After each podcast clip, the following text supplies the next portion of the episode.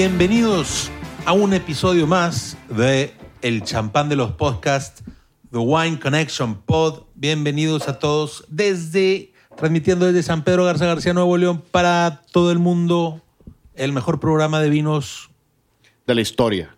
en habla hispana. Sí, de- de- sí, sí, sí. Es correcto. Miguel quiere ser cronista de fútbol, ¿viste? Claro, ¿Viste siempre, la intro que toda se la vida. To- toda la vida. Fuera, eh, Miguel es como el, ¿cómo se llama? El, el que cantaba, ba- el Bambino Pons. Eh, eh, ¿Cómo decía? ¿Cuál era el...? Tengo en mente una... Eh, hay, hay un chiste común, pero Humberto se enoja si yo lo digo. No, dilo, dilo. Hacienda no se escucha. No, no me enojo, pero... Te oyes bien... pum. O sea, lo hago por ti. Sí, lo- no, el- es que el Bambino Pons cantaba una canción de... De un jugador, eh, el más famoso, del Manchester. Eh, Todas, Tevez. No, no, Van, Van der Sar, no, Van der... Van Basten. Van, Ba- no. No, ese era del Ajax. Van... del Manchester. Nistelrooy. Van Nistelrooy.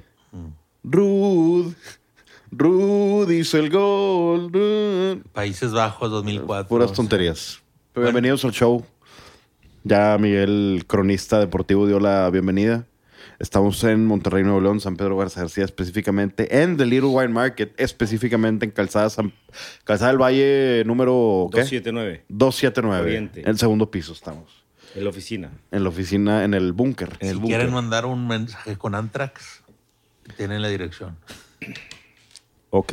Ok, Miguel. Andas. No, no. Me quita la gorra tantito. Hoy- andamos disfrazados todos, menos Miguel. Por. Obvias razones. No, yo debería ser el que no debería traer gorra. ¿Por qué? Porque pues perdió mi equipo, pero yo soy ride or die. Ni modo. Ni modo. Tenemos. Pensamos en un tema interesante. Un tema Los- de interés que le podría interesar a todos. Los 70 puntos. Eso es. Ah, no. Eso es muy bueno. Yo te voy a decir por qué. Porque Sean Payton traicionó a mi equipo. Me da gusto verlo sufrir de esa manera. Como dice, sí, soy nefasto. Sí quiero que le vaya mal. Quiero que quede 0-17. Sean Payton. Pues por va va a 0-3. Va a 0-3. Ni modo. Así es esto. Así es cuando eres soberbio. Y Así te es, vas, es- te vas por dinero. El peor de los pecados. La soberbia es el peor de los pecados. Conocemos varios soberbios que pecan de eso. Pero queríamos hablar del marketing. A lo mejor la soberbia es un buen marketing. ¿No? La soberbia es un buen marketing. Le ha funcionado a, bandas de rock and roll. Le ha funcionado a... Sí, ¿no? A ver. Depende del producto que quieras hacer, cómo lo quieres presentar. Y si es de una forma soberbia, que también definir qué es soberbio y no eh, es algo subjetivo. Pero si lo quieres así como para causar shock, por supuesto que la so- soberbia llama la atención y atrae ojos. Claro. A ver, dime un ejemplo de... Oasis. A ver, We're ¿cómo- the best band in the world. De que desde el primer disco. Ni sabían qué iban a hacer. Y we're the best band in the world. We're the best band in the world. We're the best band in the world. Y bolas. En un año estaban tocando en el Main Road, en el estadio del Man City antiguo. Y siguen siendo igual de mamones. Le echan caca a todos los músicos que no sean los Beatles. Y le sigue yendo bien a los dos hermanos.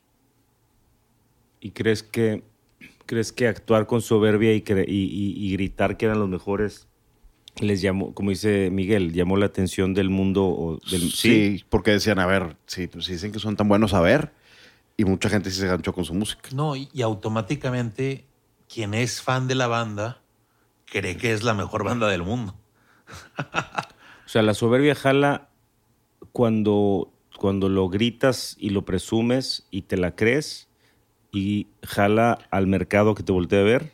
Pues Sí. hasta ahí estamos, ¿no? Sí. Bueno, ahorita quiero que piensen un ejemplo en vinos que haya pasado algo así.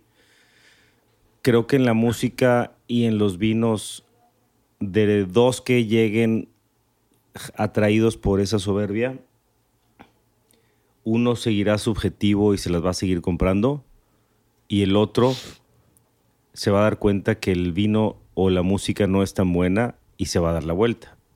Claro. Creo que la soberbia puede jalar bien en cualquier producto al mercado o al consumidor, pero el consumidor, creo, y estoy siendo pues muy blanco y negro, pero creo que de dos consumidores que sean jalados por ese tipo de estrategia, al menos la mitad va a llegar y decir, no son los mejores del mundo. Yo Sí. escucho otra cosa. O este vino no debería valer lo que vale, no lo vuelvo a comprar. Pero escucha, escucha. El que se establezca esa discusión siquiera de que, ah, ponte en su, en su lugar, eh, tocas en Oasis y de repente están discutiendo si los loquitos, tal vez a unos les pagaste para que empiecen a, repetir lo que tú dices, que eres la mejor banda del mundo, pero hay quienes están argumentando en contra, o sea, están de alguna forma legitimando tu, tu punto. Porque ah, y se vuelve una discusión, cuando a veces ni siquiera la discusión es legítima. Eh, como toda campaña de marketing, yo creo que puede funcionar y no.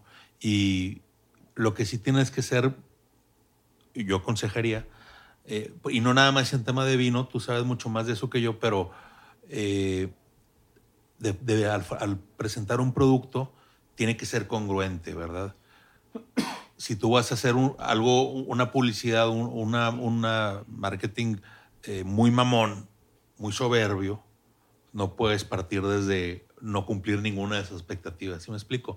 Que a final de cuentas ser un, vaya, Fake it till Un- you make it. o- sí, pero no puedes decir eso si eres un chardonnay de los lirios. ¿Sí me explico? ¿Sí me explico? Madre, no De va a de los productor lirios. ahí. y- No, no. Seco. No, no, pero ¿sí me explico? Tú también eres medio nefasto. ¿Sí me explico? Eh, Sí, no, entiendo. Y por ejemplo, uno, ahorita que yo hablaba de champán antes de empezar el show, que decía, champán es una región que ya no necesita marketing. ¿Por qué? Porque el mismo producto ya es una herramienta de marketing, ya es una marca, ya no necesita, pero por ejemplo entró Armand de Brignac, de, ¿de quién es? ¿De Jay-Z o de, de uno de estos raperos? Y la ponen en todos los videos y eso es como medio soberbio, ¿no? Siempre andar tirando la champaña por todos lados y, y no es muy buena.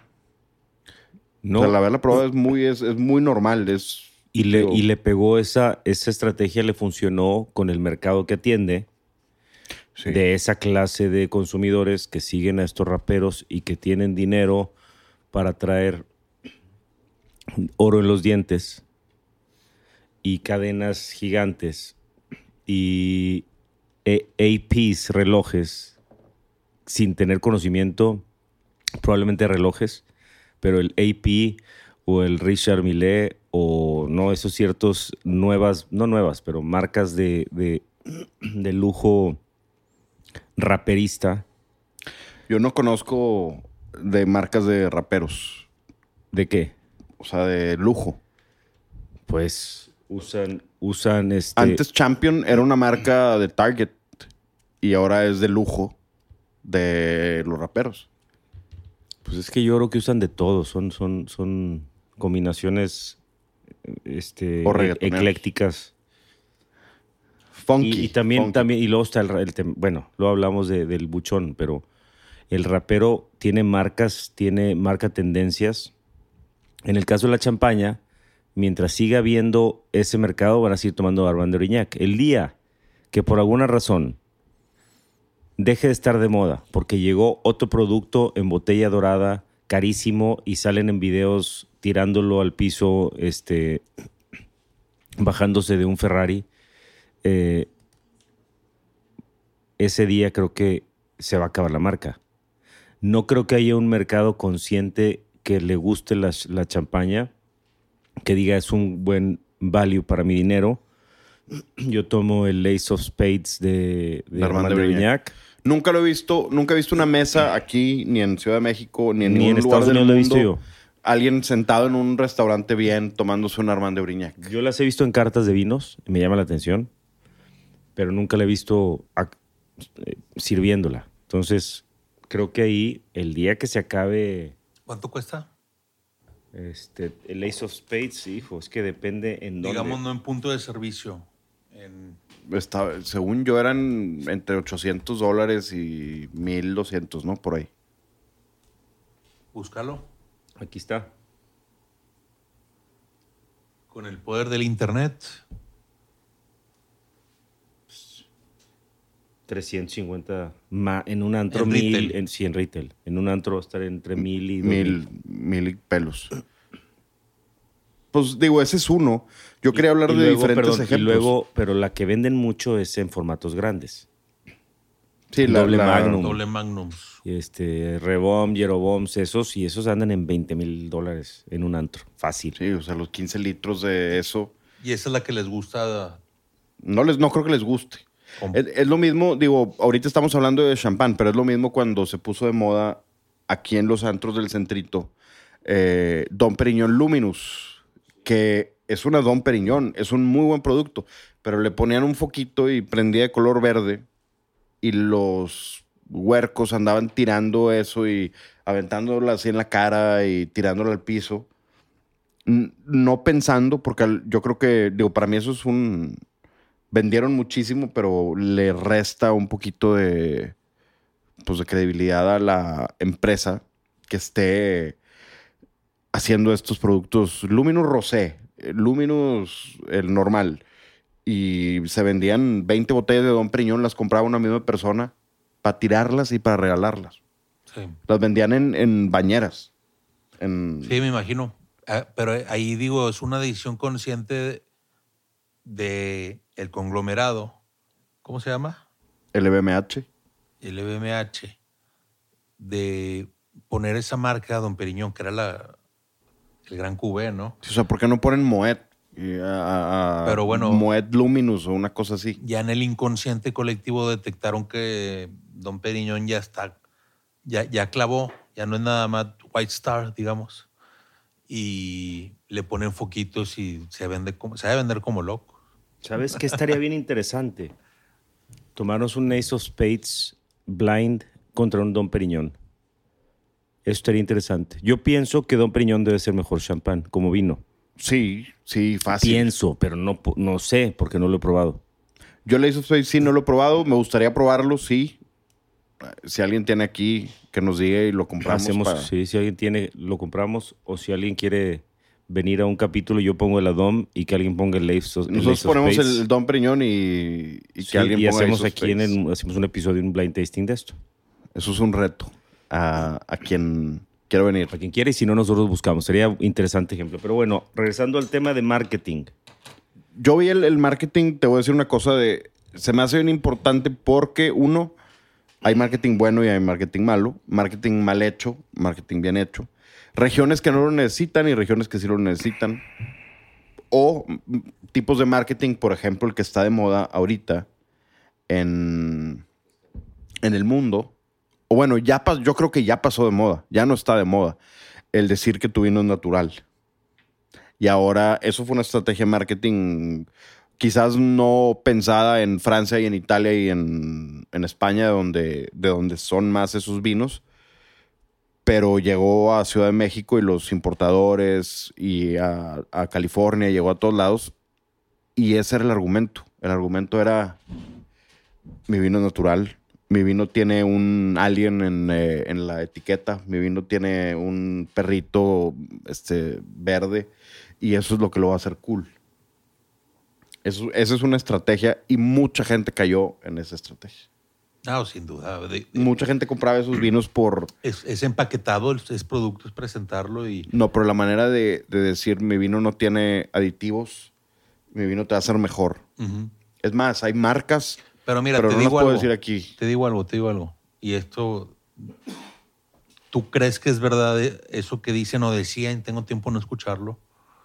Que una copa de vino al, día es bueno para la salud. Claro, no es cierto. No, pues, o sea, Que no es cierto. digo, tienes... Eso no es cierto. ¿Tú O sea- crees que es cierto? Pues si, si estás tomando resveratrol y antioxidantes de esa forma, Claro que Pero más- de- depende de tu salud, ¿no? O sea, si, si no estás... Ah, depende. Pues No claro, para si, estás, todos. si estás cirrótico, obviamente no te va a matar, güey. si, si tienes obesidad... si, o si ya y- llevo, o si ya tomas resveratrol en, en cápsulas y tomas antioxidantes con otro, de otra forma, pues no, pero Creo que, creo que, a ver, ¿qué porcentaje de las personas crees que sea benéfico para ellas tomar una copa de vino todos los días? toda la gente que tiene una buena salud, una salud promedio a buena, o sea, O sea, no la promedio. mitad en México se perjudicaría, ¿estás de acuerdo? Por lo menos, mínimo, ¿no? O sea, lo que voy es ese tipo de marketing eh, que si tiene, no tiene sulfitos no me duele la cabeza, o que si el, el- el vino tinto es bueno eh, para la salud porque en Europa no, no tiene más tasas de, eh, de enfermedades coronarias. sí. O Y sea, entonces tú de- crees de- que no de- es bueno el, el vino para la salud. Yo creo que no hay pruebas de eso. Sin lugar, no creo que haya pruebas de eso. Porque ¿cómo puedes comparar dos, dos sociedades tan distintas? Comemos lo mismo, vivimos lo mismo. Lee el estudio, por favor. Se llama French. Paradox, creo que es de UC Davis. Sí. Léelo, o UC, es una de California. Léelo, por favor. Sí. Sí hay estudios. No. claro que hay estudios. Es un estudio muy famoso. Pues lo has leído. Sí. Hay mucha data dura ahí. Muchísima. ¿Tú, tú crees que los estudios pueden ser sesgados o no?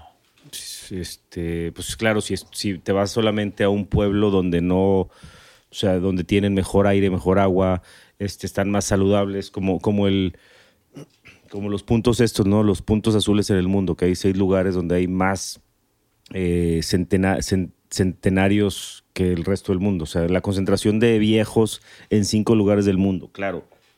Puede estar sesgados si agarraron un pueblo de estos y dicen ahí no se enferman de nada. Okinawa, este, hay un pueblo en, en, en no Sicilia, la otra, en Cerdeña. Eh, hay un pueblo aquí de religiosos del séptimo día en California, sur de California, por Or- Orange County. Hay otro en, ¿No será En bueno, algo al- Cerdeña. Alemania? no, Cerdeña, ¿Y tú crees que, por- digo, estamos abriendo un paréntesis y metiéndonos en otro, pero es que yo creo que todo son nar- narrativas, Humberto. Es que, es, mira, que- es que, pero escucha, nomás lo que tú dices, que si yo creo que un estudio puede ser sesgado, claro, pues depende de dónde lo apliques. Pero si en el estudio dices, lo apliqué en estas poblaciones, Ajá. con estas características Sí. y en estas otras, pues. Yo creo que un estudio puede ser sesgado, sí, pero, pero yo te digo, ¿tú crees que, un, que el vino es- no es bueno para la salud? Yo digo que no hay pruebas. Y, y sospecho increíblemente de la afirmación, porque creo que eran dos copas, ¿no? Al día. dos copas al día. Creo que es marketing para la industria del vinícola, sin duda. Esa es mi contención. Ok. A mí me gusta el vino a sabiendas de que yo, yo creo que es, es un producto dañino para la salud, como dice en la etiqueta. ¿No? De ahora en adelante, en este podcast, eh, hablaremos de la salud, del bienestar Y del yoga. y de yoga y de todas las formas sanas en las que podemos vivir para estar eh, con 100 años o más. Con balance. Yin Balance. y yang. Yin yang, feng shui. Y ching. Chi- chi. todo el... Mira, yo... a- algo que, que estoy de acuerdo con Ferreño es que sí son narrativas de... ¿Qué crees que dije? Que yo creo que el vino es malo o algo No, así. no, no, no, no, pero te Dices estoy- que no es bueno. No, no, no dije eso. Di- Dijiste que no es dije bueno. que no hay forma de probar que sea bueno. Ok. Creo que no, no hay O sea, forma. entiendo lo que quiere decir porque es lo mismo que te lo venden con... Si tomas vino con sulfitos, te va a doler la cabeza al siguiente día. A ver, es que todo el vino puede contener sulfitos. Es qué tanta cantidad añades para corregir. Sí, sí, y es la Ese calidad el del tema. vino. O la cantidad que te tomes. La cantidad, de- o sea, el sulfitos, partes por millón en litro. Eso es lo, lo que importa. ¿Ok? Si te, tomas, si forma- tomas una copa de un vino que corrigieron a 150 partes por millón, claro que el sulfito te va a dar una reacción al cuerpo mucho más elevada que un vino que corrigieron a 30 partes o un vino que no tiene sulfitos añadidos, porque sí ¿Cuál es la tienen. diferencia? ¿El doble? Pues, a ver, de 30 a 150, tú eres el de Cinco los- veces. el factor. Pues sin duda, sin duda, ¿verdad?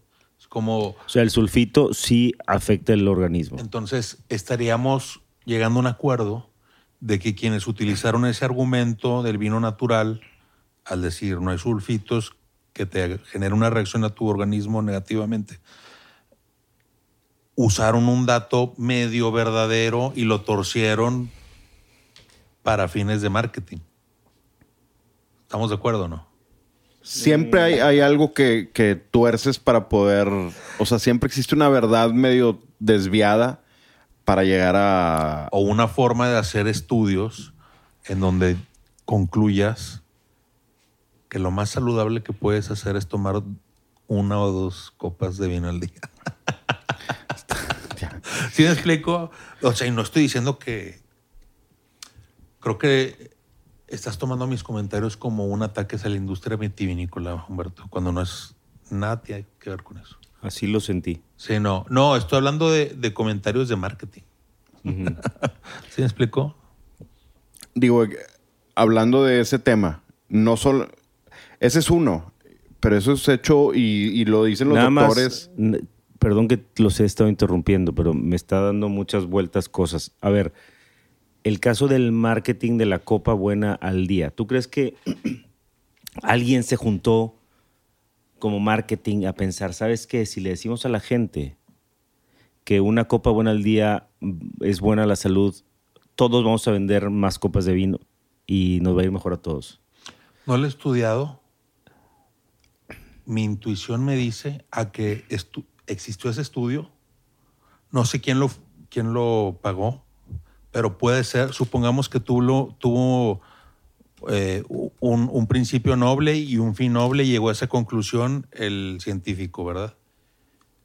Yo lo que sí creo, mi intuición va totalmente encaminada a que alguien por lo menos lo tomó y le metió dinero, dinero a lo bruto para que se difundiera eso como eh, información común entre la sociedad.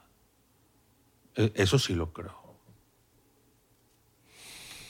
Bueno, entonces alguien se subió sobre el estudio de la paradoja francesa y lo Es más, el, el haberle puesto un título así, la paradoja francesa, su- sugiere un slant de marketing, ¿no? Un ángulo. Pues, ¿O no? no creo. No No, que- no creo que para ponerle título a las cosas hasta para eso le, no creo. O sea, Estoy Yo viendo yo sí. dos puntos de vista bien interesantes. Uno de, de la persona más, eh, ¿cómo se le dice? Cuando no crees en nada, eh, cuando eres escéptica. eh, más escéptica del mundo, como tú, Ah, y tú no, Humberto. Tú eres, tú crees en lo que, en tus productos y en esas cosas. Miguel no. Miguel no cree en más que en Dios. No cree en... en ¿Crees en Dios? Sí. ¿Sí crees? ¿Y cómo te lo comprobaron para que sí creas que Ándale, Dios cabrón. existe? Es por fe, por lo de Dios. ¿no? No, pues no, güey. Eh, Ahí, ahí sí te agarramos en curva los dos y no. No, pues, ¿qué, qué quieres que te Pues, diga? no, pues es que si yo te digo que mi vino no tiene sulfitos y tú me dices, compruébamelo, no, ten fe. Pero tú no eres una, un personaje sobrenatural Ahora, ¿crees en, en cuál Dios crees? Nomás para saber. en Jesús. En Jesucristo. Sí. Eres católico. Sí, Apostólico romano. Muy bien. No, ¿Cuántos dioses hay? uno. Un solo Dios verdadero. Entonces lo- los pobres eh, hindús se van a ir al infierno por no creer en No es lo que dice mi religión. ¿Qué dice tu religión? Eh, No, quiero saber qué dice sobre, sobre Sí, los no, yo, yo dejé de ser católico a los sobre 10 los- años. Entonces,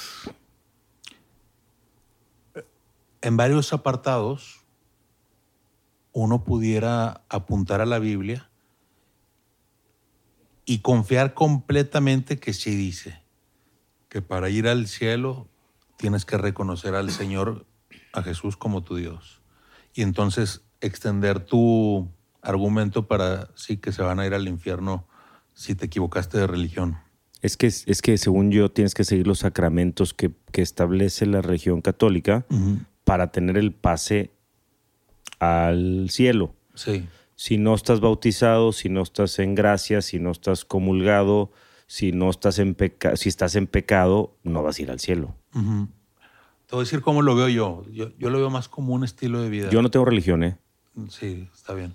Pero yo lo veo como un estilo de vida, la religión. No, no lo veo como que el, el objetivo es ir al cielo, sino como es al revés. No, no es un premio que te ganas al final, sino es, es la explicación que da la religión católica al paso por la vida y a la muerte. Eh, ahora, contestando un poco tu pregunta, nada para cerrar ese ciclo, puedes leer la Biblia y decir, ah, si no crees en Dios, te, te a ir al infierno. Y esa puede ser tu interpretación. La otra es que cuando lees el Evangelio y lees lo que dijo Jesús, que sí sabemos que lo dijo porque las, las escrituras están repartidas por todo el mundo el- al mismo tiempo, eh, tú puedes concluir muy fácilmente de eh, que el objetivo en la vida es ser bueno con el prójimo. Y, Está bien, no, eso está totalmente bien. Estoy Y la- totalmente de acuerdo. y la base de la religión Salud. y la base de la religión es el perdón. Y como yo te digo, mi visión de la religión es un estilo de vida. Por eso mi estilo de vida ha sido mucho de perdonar. Y por supuesto, principalmente de pedir perdón. Porque el primero que se equivoca soy yo. Obviamente, ¿no? Este, eh, pero sí, no, todo la última media hora mis comentarios no eran un- en torno o en contra de la industria vitivinícola, sino de cómo el marketing tampoco caigamos en, en, en- en hacernos fanáticos. Eso sí es verdad. Pues. De la religión. Porque es broma, ya. Estoy, es un estoy- estilo estoy- de vida. estoy jugando, estoy jugando, ya. Sí. Yo quisiera terminar con el tema de la religión porque no somos católicos. Bueno, tú sí, aquí no es un podcast para hablar de religión, ya existirá. Y, y ni yo sé de religión, ¿eh? O sea, lo que yo sé es lo que yo creo. No, no, no tengo estudios ni, ni he estudiado lo que creen otras personas que, que piensan en estas cosas. Bueno, prosigamos. Prosigamos. Porque creo que existe otro marketing y yo quiero entrar en la parte que perjudica a la industria.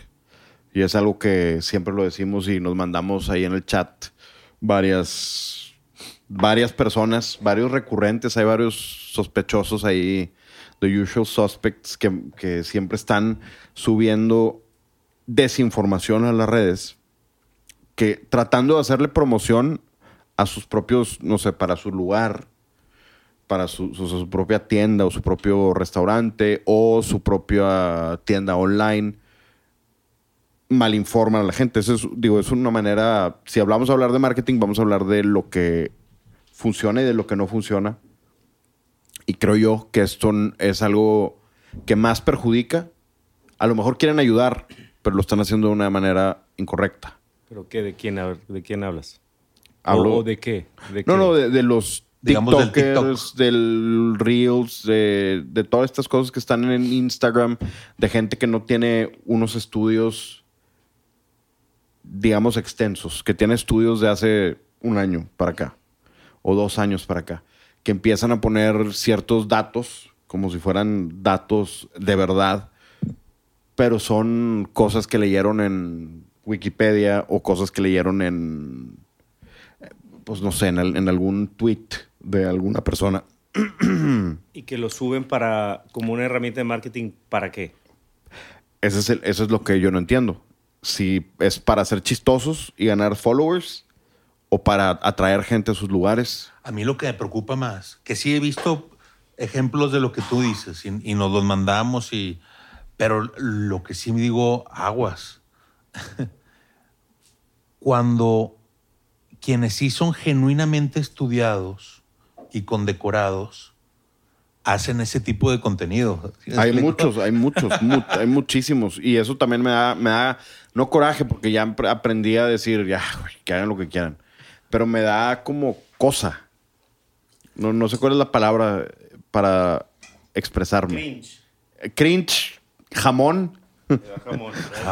Jamón, en. Monterrey, cuando, cuando hace años decíamos, me da ingas. Me da inga, me, Me da da inga, sí, inga. mu- me da pero mucho inga.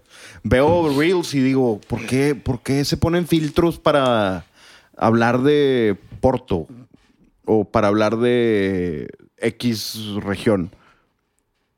Y no todos, hay gente que lo hace bien, hay gente que hace las cosas bien, que tiene podcasts inclusive, que tienen...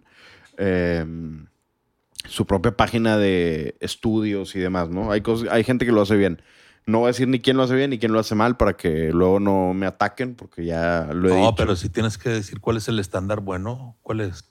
El estándar bueno es nada más tratar de pasar la educación a la gente. Creo, o sea, lo que dijimos al principio, el, el- digamos que es la bandera de este podcast, es que la información no te sirve de nada. A ti como, a Humberto como dueño de la tienda, como enólogo, a mí como persona que me dedico a este tema, no me sirve nada la información si no la comparto con la gente y si no la estoy dándole de, de verdad esa información. O sea, si no le sé al. Por ejemplo, yo doy catas de saque.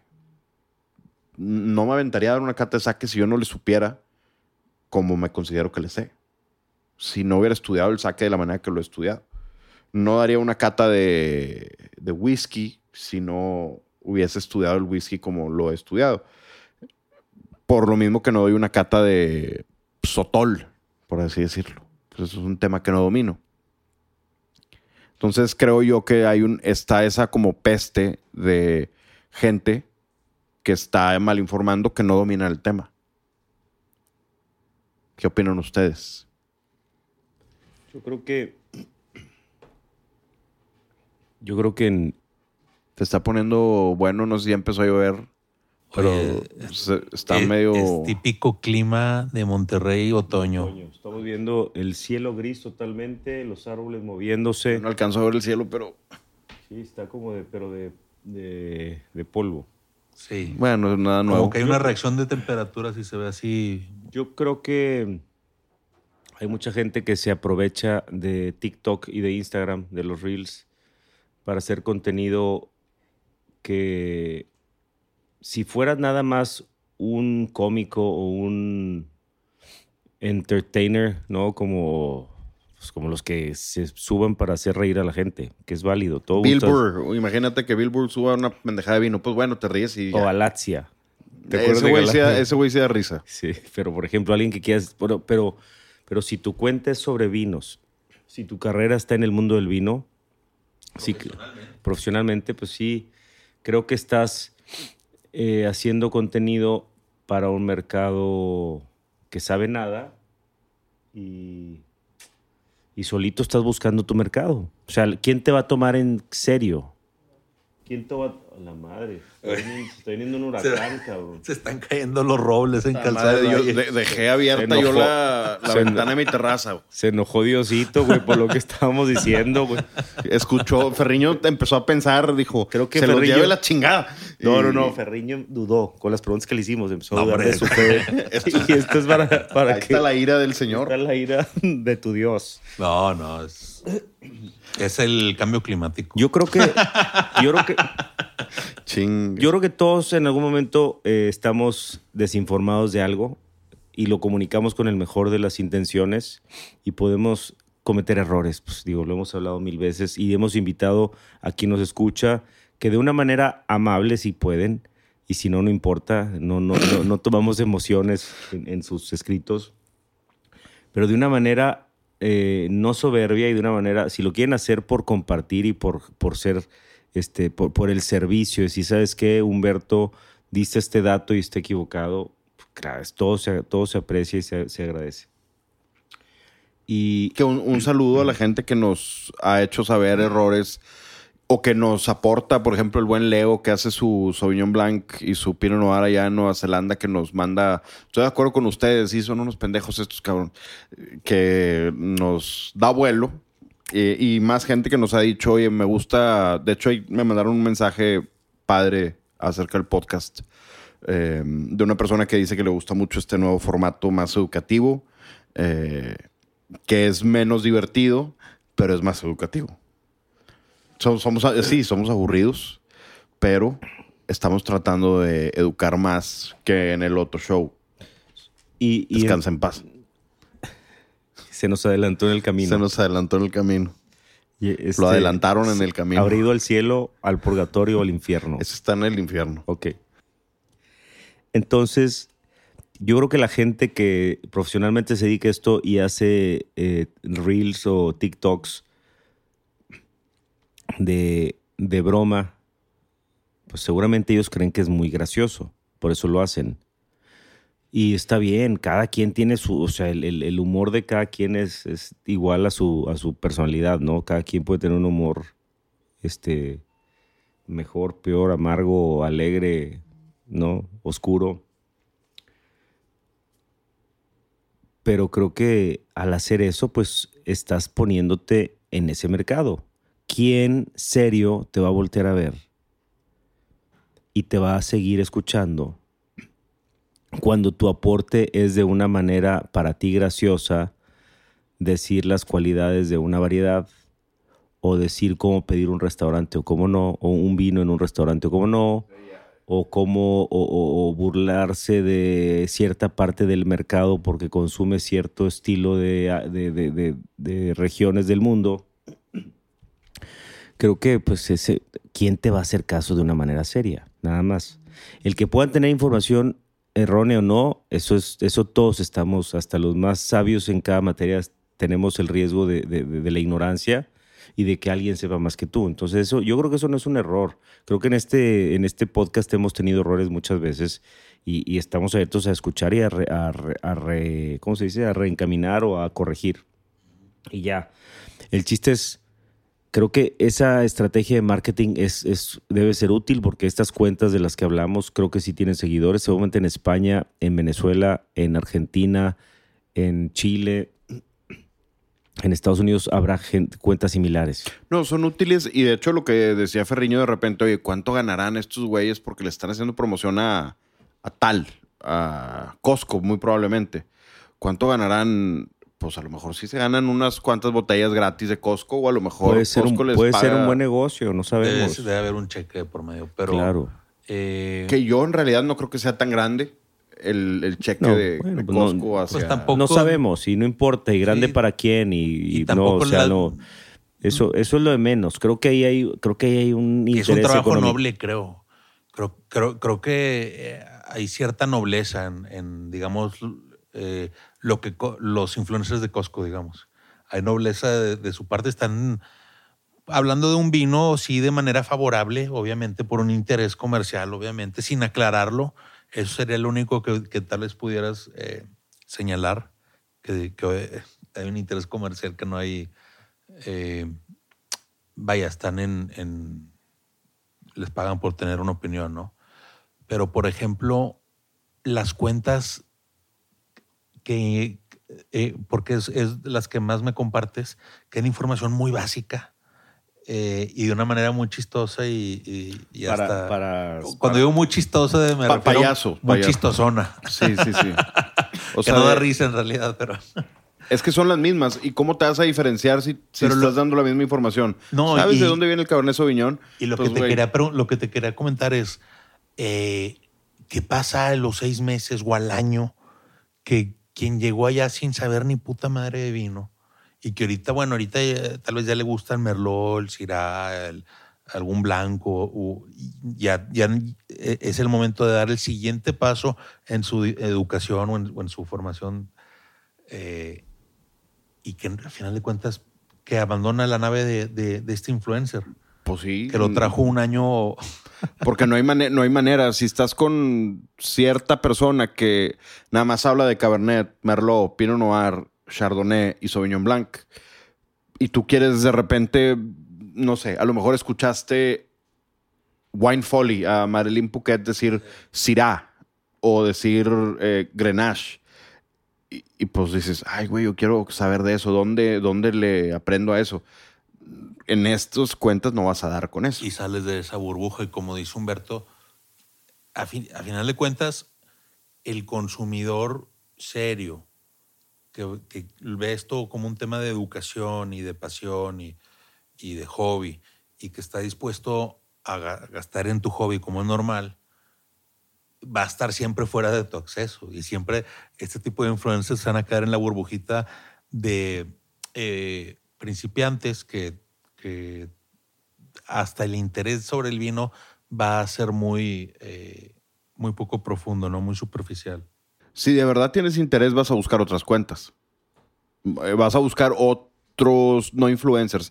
Porque creo yo que la gente que de verdad educa no es influencer. Ni blogger, ni trata de. Nosotros, eh, Ferriño y yo, es- leíamos a, a un tipo, tipazo, eh, muy sarcástico, así como Miguel, eh, Manuel Camblor, que ya dejó de bloguear, pero leías sus escritos y decías, qué bien escribe este cuate y qué bonito habla del vino el güey. Y aparte habla de música después y te recomienda otras cosas y te dice dónde comprarlo y te dice demás. Y era un, un blog que, que eran a lo mejor unas dos páginas que te, te venías que aventar eh, leyendo. Estaba padre eso, por ejemplo. Eh, en su momento, Gary Vaynerchuk con Gary B, con su Wine Library TV, nos aventamos todos los capítulos, los mil capítulos que hizo el güey. Era medio payaso al principio. No, al principio no. No, al al último, último, sí, al se- último. ya se volvió. Ahorita Sí. ya no los tolero, yo lo borré de. No, pero cuando Twitter. en su etapa de vino eh, en Wine Library, al último sí era muy payaso. Al, al final sí fue muy payaso. Al último. Eh, de hecho, dejó el episodio 999. Eh, y cuatro años después, ya cuando se hizo famoso, hizo el episodio 1000. Eh, ya como que por. Pero pues la tienda al final sigue siendo de su papá. Pero ese güey es un genio en el marketing. Sí, él sabía que. No dudo que haya tenido un teleprompter con los descriptores de las uvas y el güey leyendo y diciendo cosas porque decía las uvas mal. Decía, o sea, no sabía decir Silvaner, decía Slavener. Eh, no sabía decir eh, Gewürztraminer, decía otra cosa ahí rara. Pero es un genio al final de cuentas, creció la tienda y demás. Eh, esa es una. Ahora quiero pasar a, a otro. Nada más cerrando este. Ah, cierran, Todos son respetables, cada quien hace su lucha. Lo bueno es que la gente haga cosas y cada quien se, se dirige a un mercado este, serio o no serio, nada más. Yo, ¿Estamos? po- yo no respeto a esa información. Ok. No es arrogancia, no es ser No, mamón. lo que sí, Humberto, es, por ejemplo, po- porque Diego me ha mandado algún- algunos ejemplos.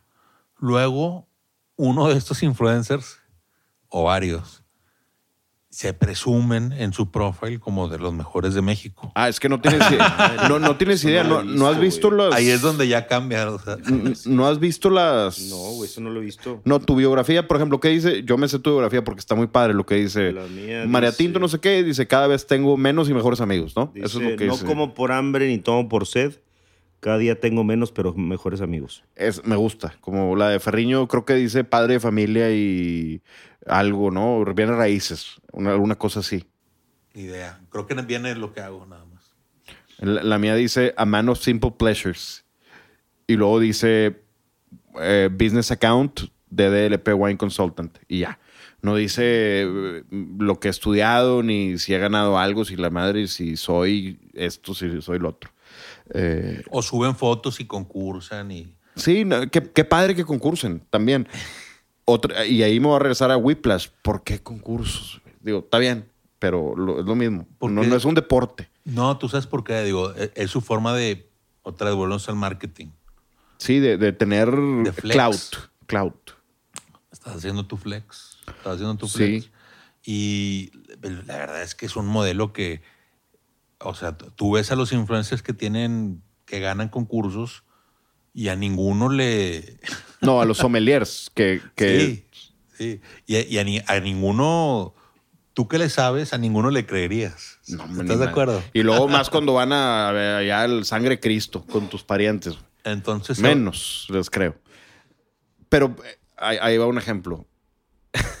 es que me da risa porque sí, es, es pagado y aceptan.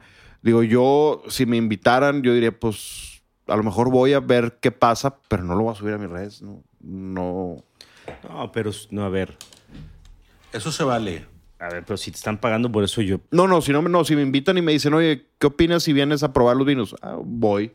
Pero, Si lo subes, sí, Sí. deberías de decir que hay un conflicto de interés. exacto. obviamente. Pero si no me gusta, yo no lo subo. Pero, por ejemplo, el buen Leo que te digo que está en Nueva Zelanda, me da risa porque me pone, y siempre le, digo- le contesto con la misma respuesta, me pone de que, ah, flexing for the gram. Le dije, no, no es un flex en los vinos de, no sé, la semana pasada. Pues no es un flex, that's how I roll de, de madreada. Obviamente también es medio oasis slash... eh, pero se lo digo jugando, porque si hay gente que pone vinos que ni siquiera están abiertos, que hacen esto. Y yo me la sé, yo los tuerzo. Que hacen esto y le toman foto nada más a esto, el vino lleno, y ponen una Carl's Jr. al lado y ah, estoy tomando Don Priñón con Carl's Jr. y la chingada. Y no es cierto, la, botella no está abierta. Esas cosas son las que dan inga. O sea, Como diríamos, eh, porto. el, lo toqué, Pero- está, pe- no hay nada ahí. No, es un, es un hidromiel que hace. Uh. eh, Ah, la- ya la probamos, Pancho, ya Pancho lo Nuño. probamos. Este sí lo probamos. Lo, Lo hace probamos Pancho aquí. Nuño. El lo- Lobo Primal se llama su cuenta. Está- lo sigo. Eh, come pura carne. Lobo Primal, sí a la cuenta. Es, es, Está un, interesante. es- es un gran amigo de, de. Él es de Mochis, pero vive en el Estado de México. Y es. ¿En dónde tiene el, el es, tema un, de apicultura? es un chamán chingón. Es vikingo, ¿no? El- su onda. Él Pues, dijo. No, creo- Sí, pues no sé si vikingo, pero es como una dieta ancestral. Se cuida mucho y, Puras y tiene proteínas. sí, proteínas pura buenas, proteína. obviamente, proteínas buenas. Oye, quería pasar yo ya después de este paréntesis a. Hablábamos, íbamos a hablar de marketing. Por eso, esta Ah. es una estrategia de marketing bien interesante que utilizan los gringos mucho. Como en Burdeos se utiliza el On Premier, que funciona y cada vez lo van cambiando más ¿Pero qué es eso, los futuros? los Sí. futuros en Burdeos. Pero bueno, eso es estrategia de ventas, no de... Eh, Pero es marketing también. No, es, es una estrategia comercial. Comercial, pero pues tiene, porque también estás diciendo, cómprame ahorita porque no va a haber. Es, es, es 1% marketing. 99%. Bueno, el, el marketing, lo que hacen los gringos, que también es una estrategia de ventas, es métete a la mailing list y no te va a vender hasta que yo Que quiera. acepte, claro. Eh, eh, eso es, y funciona muy bien. Claro. escasez, Porque claro. ¿cuántos, ¿cuántos años llevas tú en la de Cine Quanon? ¿O ya estás? No, tú ya estás. No, yo sigo en lista de espera. Voy a cumplir yo creo que ocho años y me metí, yo creo que ya me metí con Ricardo. O sea, yo estoy compartiendo la de Ricardo. Ajá. Porque yo sigo en lista de espera, güey. Exacto. Eh, y, hay, y dura 15 años. Y él lo ha dicho. Yo he platicado con Manfred Crankle y, ah, sí, la is- lista de espera me vale madre, ahí duran. El vino se vende en menos de 24 horas eh, to- todo el del año. Entonces, pero se vende porque tú lo tienes que pagar. O sea, ¿quieres cine Quanon? Eh, el, el mailing list, aquí les platicamos cómo funciona. Te mandan un email y te dicen, señor Miguel, tenemos un tripack de nuestro Grenache de este año, un tripack de nuestro Syrah de este año y nuestro State de este año, un tripack. Este es el total. Gracias. Este año vino así, así, así, así. Nos fue así, así, así, así. Los vinos son así, así. Se llaman así, así. Este es su total. Eh, tiene de aquí a, al, lunes para saldar su cuenta. Si no, va a pasar a la siguiente persona. ¿Y qué haces tú al...? Ah, y aparte te sacan de la del... Si no compras, te sacan del, del mailing list. Entonces, ¿qué haces con, con ese... Ay, cabrón, me van a sacar del, del cine cuando... Imagínate, Humberto, que lo acepten mañana y un día diga, no, siempre... O se le olvide contestar el mail. Adiós, Y Humberto. puedes vender tu lugar, sí, ¿verdad? No. Fácil, claro. No, no. Lo puedes No legalmente. No, lo puedes hacer acá en privado, sí lo puedes hacer. Claro que sí. Sí, pero ah, este güey, si se el entera, chiste de pues te, eso- te va... El chiste de eso en el ego y en la soberbia es que quieres pertenecer tú. Te Quieres pareces que- a, a Mike McDaniels, así como estás ahorita. Oh, el mejor coach. ¡Qué nefasto! Eso lo dije yo ayer. Me cae mal. no, por alguna... Era de San Francisco, ¿no? Parece que vivió mucho tiempo en San Francisco. Es de San e- Era de... Tiene cara que nació. Pues estuvo con Kyle Shanahan. Eh, pues cuando fueron al Super Bowl. ¿Qué iba a decir Humberto? Ibas a decir algo, Humberto, de las mailing lists. ¿Es tu ego el estar ahí, el decir yo pertenezco a Harlan, yo mucha, pertenezco gen- a... mucha gente, sí, claro que lo, que lo usa como ego. Pero, ¿qué tendría de malo si es una manera de esperar por tu vino favorito? ¿No? ¿Qué es qué? O sea, ¿qué tendría de malo o de ego si, por ejemplo, yo me meto a la de cine cuando No, no Y- tú, pero hay mucha gente que lo hace por ego. Pues Ah. si yo estoy en Harlan, yo estoy en, en Cine Canon, En yo todas, estoy- en sí. la Napa Valley Reserve Yo también. estoy en todas. pues, es- pero, y eso es una, es una, el, el- el deseo de pertenecer es una forma muy atractiva de vender. Es un gran marketing, un gran marketing. La escasez y los gringos lo, lo y la toman exclusividad. ventaja de eso. Claro. Y, lo, y se vale. O sea, por ejemplo, Screaming Eagle, no puedes ir al viñedo. Solamente hay 12 barricas. Eh, 12 barricas, hay 6 tanques. Eh, te venden solamente un tripack al año, o sea, tres botellas al año, y no puedes comprar una, tienes que comprar las tres botellas, que son eh, 6 mil dólares o 7 mil, 8 mil, no sé cuántos sean ahorita ya. Y la gente lo sigue comprando. Y la gente, y se acaba. Y Screaming Eagle, y no, se diga el Sauvignon Blanc, que no sale el mercado cuando sacan tantito, se acaba y lo venden en 6 mil dólares cada botella. ¿Has probado un Sauvignon Blanc de 6 mil dólares? Eh, sí, bueno, no sé, no me costó. Ajá, ni a mí, pero Me lo probé, el, el, eh, Screaming Eagle, ya lo probé. ¿tú crees que valga 6 mil dólares? Jamás. Jamás. De acuerdo. O sea, estamos de acuerdo con eso. O sea, yo pensar en un gran vino blanco que me ha impresionado y que digo pagaría todo mi dinero por esto, pues te puedo hablar de algún gran cru de Borgoña. Didier Dagenot. Puede, puede ser un, un, un Didier Dagenot.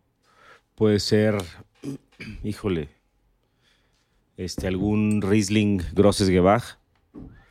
Pero probablemente, y yo creo que 300 dólares ya es algo para mí que digo, sí, sí pagaría por un blanco 300 dólares, por una champaña a lo mejor 500 dólares, por un tinto, yo creo que mi tope sería 1000 dólares. Así, exagerando, porque quiero ese vino, porque creo que es una experiencia que me va a cambiar la vida. Este, creo que por ahí, digo, lo dije así de bote pronto, pero pienso que 900 dólares para tintos, 500 para champán y 300 para, para un blanco. Sí. ¿Cuánto para el champán de los podcasts? ¿Cuánto pagaría? No tiene precio. Entonces, bueno, la estrategia de los gringos muy buena, la de hacer los mailing lists. Estoy leyendo la carta que me llegó el, 10 el 13 de septiembre de Cine Quanon. A ver, échale, lee la, mm, lee la bateada en fuerte, el home run. que la voy a traducir así lo mejor que pueda en, en rápido y no todo porque este pues está larga, pero dice Dear Enduring Enthusi- Enthusiasts. O sea, aguantador, güey, que llevas años con nosotros. Querido entusiasta aguantador, eres es la fecha del año en que otra vez estamos forzados a hacer esta carta que trae noticias no placenteras a la, a la gente que nos we deeply care about, a la gente que amamos, en otras palabras.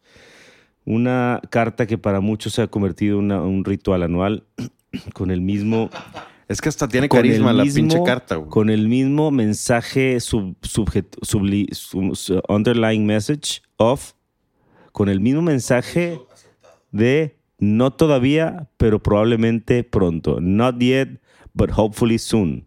Cabrones. Unfortunately, eh, desafortunadamente no podemos, no hacemos suficiente vino para mantener eh, paso con la demanda y como resultado nos seguimos, we're unable to offer you wine at this time. Esta es la, creo que la octava o la novena carta que recibo. Mandamos este mensaje a nuestro, uh, este mensaje out of a place of, mandamos este mensaje desde un lugar donde nos caring. Créenos que cuando decimos esta nota nos duele tanto como te debe de molestar a Noy y te puede mostrar a ti. Exactamente, le doler igual, lo mismo. Sí, cabrón. Pero hasta la carta tiene su carisma. Y, claro, que es te una, dice, bueno, ahí voy a sí, seguir. sí exageran con la parte sentimental. Es uno de nuestros más deep, eh, profundos deseos ser capaces de producir tanto vino como la gente tiene sed. Pero no es posible sin que, without growing, sí, sí es posible sin que nos metamos en algunos super problemotas, bajar la calidad y bajar nuestro principal objetivo de traer todo el mejor vinos que podamos, wines de- vinos que nos dan este eh, eh, orgullo. Esta carta es para seguirte, para intentar tenerte informado de las políticas que we much prefer over keeping, para no quedarte, dejarte indefinidamente en la oscuridad, preguntándote, ¿se olvidaron de mí? Y entre paréntesis, la No. respuesta es no. Luego, estos cabrones, con todo cariño y todo respeto, desde mi caring Lo van a bajar de la lista. no, pues no les conviene. Yo creo que no les conviene porque hago mucha. A ver, le llevé el, el Grenache a. Me lo llevé a. el- ay, ahorita saco la foto para decirles cuál era, pero era el State Grenache. Este. Ay, güey, se me fue el nombre de, del Master of Wine de Bajau, Diego. Eh, Roman Horvath. De Roman Hart. El- Horvath. ¿Cuál le, le llevaste? ¿Cuál? El 2017, el Grenache. Ok, El eh, Domain. ¿Cuál es? ¿Cómo se llama el...? Porque siempre cambia el nombre. Sí. Eh, Dirt Vernacular. No. No, ¿ah? No, ahorita- Ese es ahorita lo busco. 14. Eh, Shakti. No. El O- Eleven Confessions Grenache. Ah, ok, le llevaste el sí, State. el State, güey. Eleven Confessions, Ah, no Distenta, pues, güey. ok, le llevé no, un pues, State El, el Eleven Confessions. y se lo llevé Con eso tienes. a Roman. Le dije, Roman, mira, güey, gracias por recibirnos. Estamos encantados de importar tus vinos a México. Y te traigo un vino que hace un austriaco. Yo creo que me gustaría compartirlo contigo. Nos sentamos en el tasting room y lo probamos. Güey, si eso no es marketing para Cine Conon, ¿Qué dijo eh, le, Roman? le gustó mucho. No, le gustó mucho. O sea, no está acostumbrado a ese estilo No, de vinos, pues no, claramente, güey. O Tú, sea, lo- es- tú lo, lo has probado conmigo. Contigo, En- las famosas tin- los corchos entintados. Y bueno, entonces no creo que vayan a bajar, pero sí digo, qué cabrones. O sea, esta carta es de un cabrón. Este sabe el infierno, güey, el que la, el que la redactó, porque dice, dice Elaine y, y Manfred. No creo que haya sido Elaine. Aquí hay un equipo de marketing atrás Sin duda. que cada párrafo está pensado. Cada palabra. Y luego después, ve esta, ve esta mamada, perdón, perdón Manfred y perdón Elaine. Dice, una porción de nuestros vinos son ofre- ofrecidos a través de distribu- distribuidores en el mundo y los siguientes vinos estarán entrando al mercado a principios del 24. Si de repente te cruzas con uno de, en tus tiendas favoritas, con uno de estos, o en tus restaurantes, we strong- strongly encourage you to try a bottle. O sea, te recomendamos que los pruebes. Y te ponen aquí el 19-11 Confessions Syrah y el 19-11 Confessions Grenache, 20 el Distenta Blanco, 21 Distenta Syrah y 21 Distenta Grenache. Este, Oye, ¿y si están para tomarse esos ve- cambia. 19, 20. cam- no, no están, no están. O sea, Cambia tu, a lo mejor cambió tu información, pues sí, güey, ocho años esperando, a lo mejor ya cambié de dirección, de mail, de Eh, país. a lo de- mejor ya me morí, güey. A ya lo mejor no ya me dice no binario, güey, y, y me dice, si la cambiaste, actualiza tus datos aquí, te mandan a la liga. Dice, esperamos que reciba esta letra no arruine tus intereses en Sino Conon y apreciamos tu, tu entendimiento y tu paciencia continua. Son unas pistolas, güey. qué fregón. No mames. O sea, nada más por eso no me salgo, güey. Digo, y Te porque digo- tengo acceso a los vinos como quiera, de otra, gracias a amigos este, que puedo comprar en sus cupos, pero, pero son unos genios. Esto es marketing, güey. Eso es. Esto, él es esta un genio- carta, este güey. es un genio de marketing. Y eh, yo te voy, a, Manfred. te voy a decir una cosa. El Eleven Confessions en la lista debe estar costando unos 450 dólares. Pero en un restaurante te lo dejan caer en 200, ah, 2500 2000, claro. fácil. O sea, yo te estoy diciendo, y, y los pagamos un año antes que Sí, nos lleguen los vinos. Esa es, esa hoy, es la. hoy te digo que cada vez que abro, pienso que no los vale.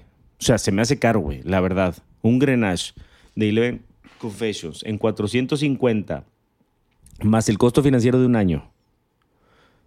y que lo tienes que pagar un año antes, creo que hay en el mercado vinos de 450 dólares que tú vas a la tienda y los coges del año que tú quieres y las botellas que tú quieras. Y las puedes pagar con millas o con la tarjeta de crédito y pagar la mes sin intereses si quieres. O puedes hacer una polla, güey, o verdad, o cambiar. O sea, Sí, sí, pero sí. aquí no, aquí estás obligadito a pagarlo un año antes, las que ellos te quieren vender y te lo tomas, cabrón. O sea, lo que te quiero decir es que gran marketing, porque creo que con ese dinero, tienen creo que con ese dinero puedes comprar mejores vinos. Sin duda, güey, sin y, duda. Y deja tú, lo más, lo más interesante para ellos es con ese dinero que tú le estás pagando un año antes, él está financiando todo su Toda año. su operación. Toda su operación del año. Claro. Y yo he estado en el viñedo, afortunadamente he tenido la fortuna de probar de barrica en Cinequanon, de conocer a, a Manfred, de platicar con él, de probar cuando estaba haciendo el Next of Kin, el primer año del Next of Kin. eh, me regaló de cumpleaños una botella de O2E, porque fui el, día, el 24 de junio, cuando cumplía 27 años, o 28 creo. eh, me dio un eh, O2E del Eleven Confessions que pff, es espectacular. Grenache. Grenache. Sí, pues él- le dije que mi favorito siempre había sido Grenache. Me dijo, este. Lo a sacar de no sé dónde, pero te das cuenta y el viñedo le tomó una foto, me acuerdo la subí a Instagram y gente de California me puso eh, everyone has heard about it uh, but a few have seen it. Y era una foto del Eleven Confessions Vineyard que no hay fotos en Google. Y el güey dice, pues toma una foto, nadie sabe qué es. O sea, nadie sabe que aquí es. Yo fui hace unos años, ¿te acuerdas? Que fui a Santa Bárbara Sí. y tú me... Les mandé un correo, obviamente, al, al mailing este del Do Not Reply, pues está cabrón. Pero le, le di reply, le dije, oye, voy a ir, ¿cómo ves? Soy importador de vinos.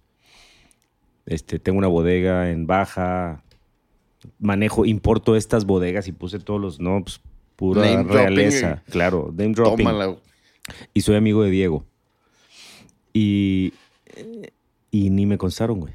Tú hablaste, me parece, no me recibieron. No. Y yo tenía ya en ese entonces, no, yo es que yo tengo más, tengo más años en la lista, güey. Yo mandé un mail Yo creo que y tengo me 10 dijeron años en la no. lista, güey. O sea, yo ya tenía como 5 años en la lista cuando quise ir y no. Y lo más razonable es que los mandes al carajo, güey, te bajes de la lista. O que ya no compres esos vinos, pero fíjate el, el poder que tiene, el, el deseo de, no, pues no de pertenecer, sino de tener algo que poca gente tiene. No, pues aparte ya llevas, ¿cuántos? ¿Ocho, nueve años? ¿O diez? Quiero buscar el primer ¿Ya para qué te bajas? Sí, ya qué, güey. Además es como, como ahorita con Porsche. O sea, Porsche, tengo, he escuchado gente que dice, no, güey, es que ir a configurar ahorita un Porsche, este, pues son año y medio. cabrón. Son año y medio. Hiciste un Porsche y parece que pasó un Porsche. Y, y me dice, no, güey, es que qué, qué flojera, son año y medio. Yo creo que mejor en enero. Le digo, a ver, compadre. De aquí a enero, en enero va a ser un año y medio más de aquí a enero, güey. O sea, no es como que la lista va a bajar, o sea, va a recortarse los tiempos de espera. Como cuando hablas a Viva Aerobús y te dicen, estás en el lugar 32 del- y en 25 minutos te contestan. Pues no cuelgas y vuelves a marcar, porque ya perdiste dos minutos. Exacto, no, ya, ya te Aquí quedas yo, ya. ¿para qué me bajo? Un día me van a decir, ya te podemos vender, te vamos a hacer el favor de venderte. Ah, porque aparte te lo dicen, este, Ah, sí, te vamos a hacer el favor. sí. Te, voy a tirar el paro y te voy a vender. No, pero esta carta está para estudiarla. Cómo ellos todo el tiempo dicen de su parte, toda la parte emocional y te dan a ti el beneficio de que puedes estar no, no, no contento, no pleasant, no pleased. O sea, están... O sea, creo que en marketing de vino le diste en el clavo y qué bueno que encontré esta carta Te que me hacen llegó. pensar de que, ay, bueno, sí están pensando en mí. Qué buen pedo es esto, güey. También te dice una cosa, la mandan siempre, normalmente por estas fechas, que es Harvest. Creo que ya ahorita se dan cuenta como de cuánto vino, o sea, cómo fue el rendimiento del viñedo de este año, como para decir, ¿sabes qué? De este 2023 que le vamos a estar vendiendo a esta gente en 2027, ve, va a haber más vino. Entonces ve analizando quiénes podemos ir subiendo a la lista. O sea, no creo que sea tan así, tan... No, no es al, al chile. Así no agarran a. Y, y yo, creo- yo pienso en todos los que se mueren. O sea, todos los que están en la lista y se han muerto, güey. Porque yo pensé que con COVID yo iba a subir ahí mucho a la lista, güey. Dije, bueno, pues eh, seguramente con tanto. ¡Tanto fallecido! Pon el audio del fallecido, por favor. ¿Cuál es, quién lo- cuál es el ¿Sabes fallecido? cuál es? No. Oye, pero estás cuestionando la- los números de la pandemia. ¿Cómo? No, para nada. Ah. Yo digo que se murió mucha gente en pandemia. Yo conocidos míos se murieron muchos. No, yo no estoy cuestionando. Tú cuestionas. No, porque creí que que querías abrir un, par- un párrafo. No, no, no. Yo solo hablé de que, Un- de, No, que, es- se- de es- que fue ideal la, la, el, el tema de marketing con Sino Conón. La verdad es que sí, ¿eh? Y se nota porque es, es un producto de alta gama y los productos de alta gama tienen que tener un alto... No te los pueden envolver en, en cualquier papelito, ¿viste? A ver. A ver si lo puedo poner. Escúchelo primero.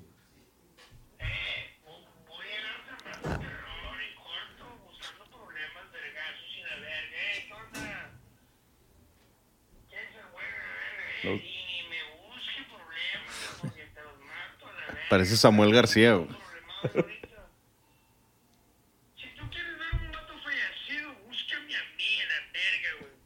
va a haber problemas. No, no creo que, sea, que esté alcoholizado. Es de broma, ¿no? Pa- parece Samuel no. García ese güey. no, no. Se llama Asdrúbal. Creo que es de aquí de Monterrey. Pero bueno. Hablando marketing gringo el muy doctor, bien. el doctor este, el del Zambrano. ¿Quién? No, el Zambrano. Sí, Asdrúbal. No, tú lo conoces. Este no es doctor. No, pero no- obviamente no es el doctor. Ah. No sé quién es. Sí, sabes quién es, sí. Asdrúbal. Sí, ahora, acabando el episodio te digo. Ok. Bueno, ¿qué más marketing? Yo, yo tengo un- algo que quiero decir de bodegas con marketing. ¿Tú quieres algo más decir de marketing? A- Recién que busqué Armand Rousseau, eh, Chambertin Grand Cru, ya está en 5 mil dólares. Eh, ha crecido el precio muchísimo más rápido que el precio de los Borgoñas Grand Cruz, que ha crecido increíblemente rápido, más rápido que el vino. Pero eh, esos alfas, esa diferencia de si el promedio creció a este ritmo y, y el Rousseau creció mucho más, eh, vaya, tiene que tener un componente de marketing. Yo lo que te quería preguntar a ti como productor de vino es, si tú tienes un presupuesto limitado, Paso el vino. el vino, tú tienes un presupuesto limitado para marketing, ¿a qué se lo metes? ¿A revistas o a mandar gente a puntos de venta o a, a tu... a- o, o lo metes a hacer relaciones con... eh, ¿Cómo se llama? Con PR, con revistas. con B2B, no, sí, no, con B2B, ah, con distribuidores. con distribuidores. creo que, creo, creo que. ¿Esa es la pregunta? Sí, o haces una campaña de, de, de- ¿cómo se llama? Eh, de branding, ¿verdad? Yo creo que la palabra marketing es de las palabras más sobre, subvaluadas que hay en el negocio.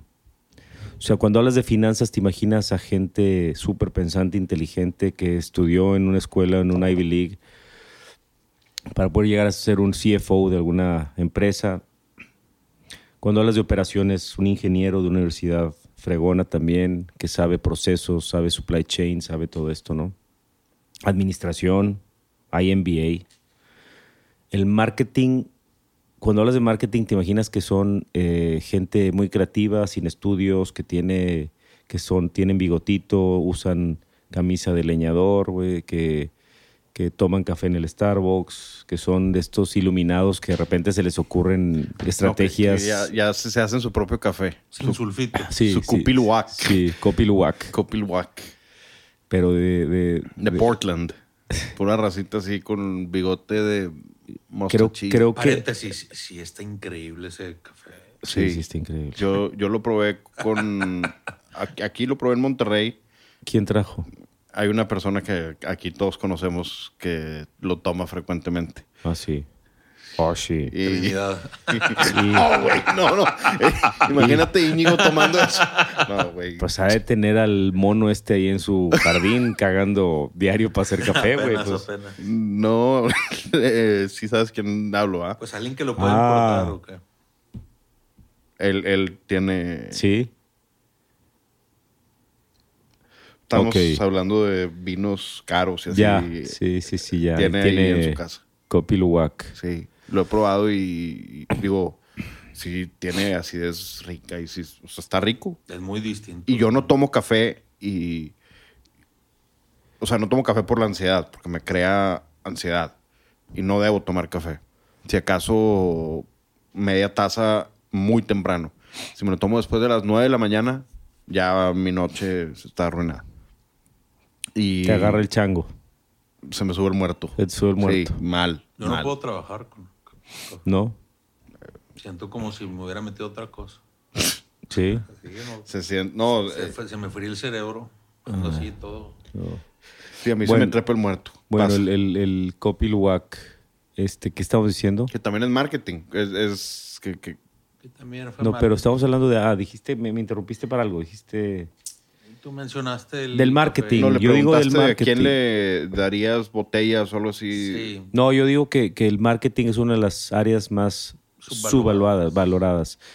Creo que esa pregunta que me hace eh, Miguel sobre dónde me, yo de mi presupuesto anual de María Tinto, en qué se va, esa necesita realmente un genio de marketing que sepa leer tu mercado, el valor de tu marca, el posicionamiento de tu marca, cuánto inventario tienes, cuánto tienes que desplazar, en qué canales te conviene venderlo, eh, si hay nuevos mercados mm, domésticos o foráneos a los que tienes que llegar. O sea, es toda una ciencia.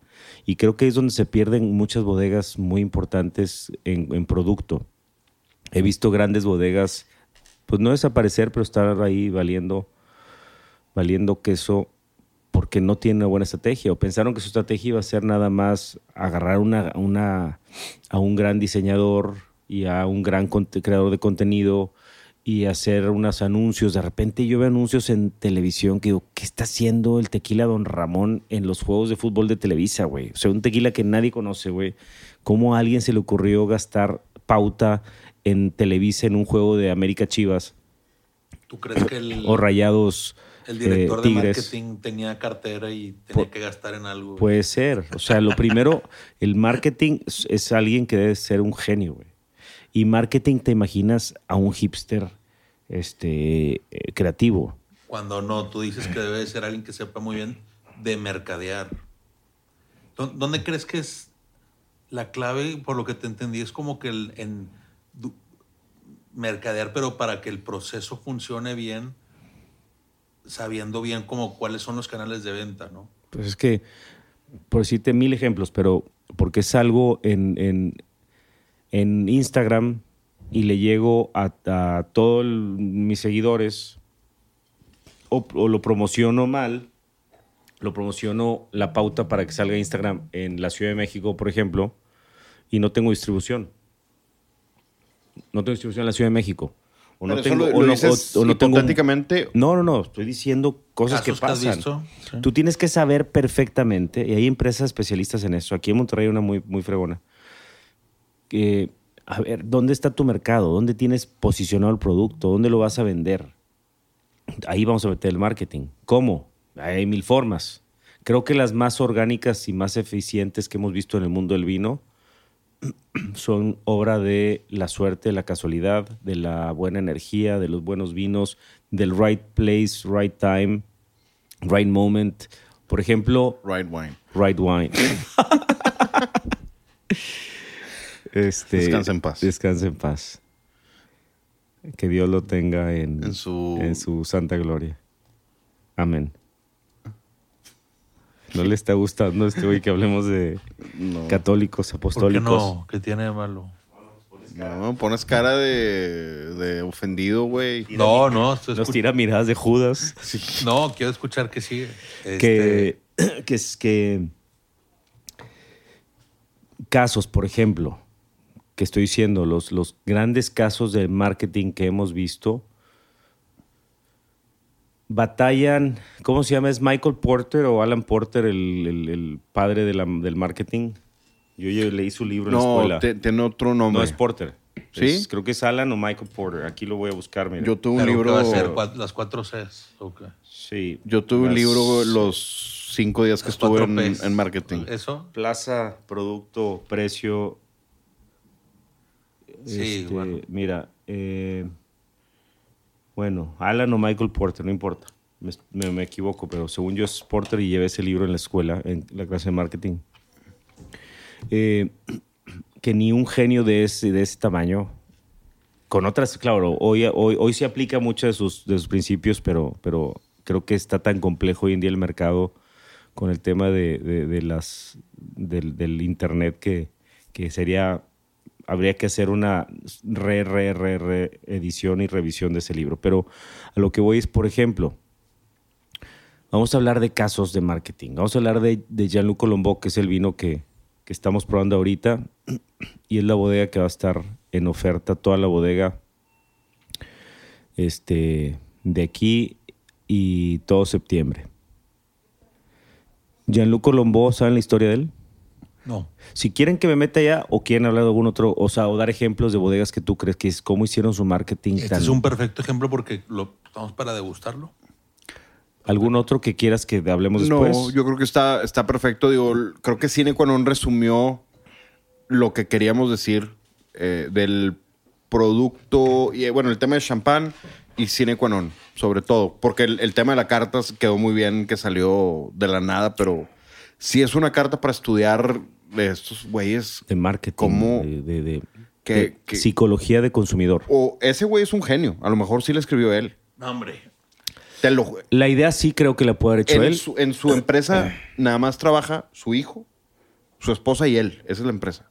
Nada más hay esos tres personas en el viñedo. Más, obviamente, los. Tiene los- una agencia de, de marketing. Sí, pues debe tener fregona, alguien que, que le diga. Pero él pinta sus propias. Las etiquetas todas las hace Eso él sí. solo. Él las dibuja, las pinta, las hace. Entonces, no dudo que algo de la carta sí sea de su cosecha. Bueno, les voy a platicar la historia de Jean-Luc Colombo para ver si podemos ir disectando en dónde estuvo bueno su marketing o dónde pegó.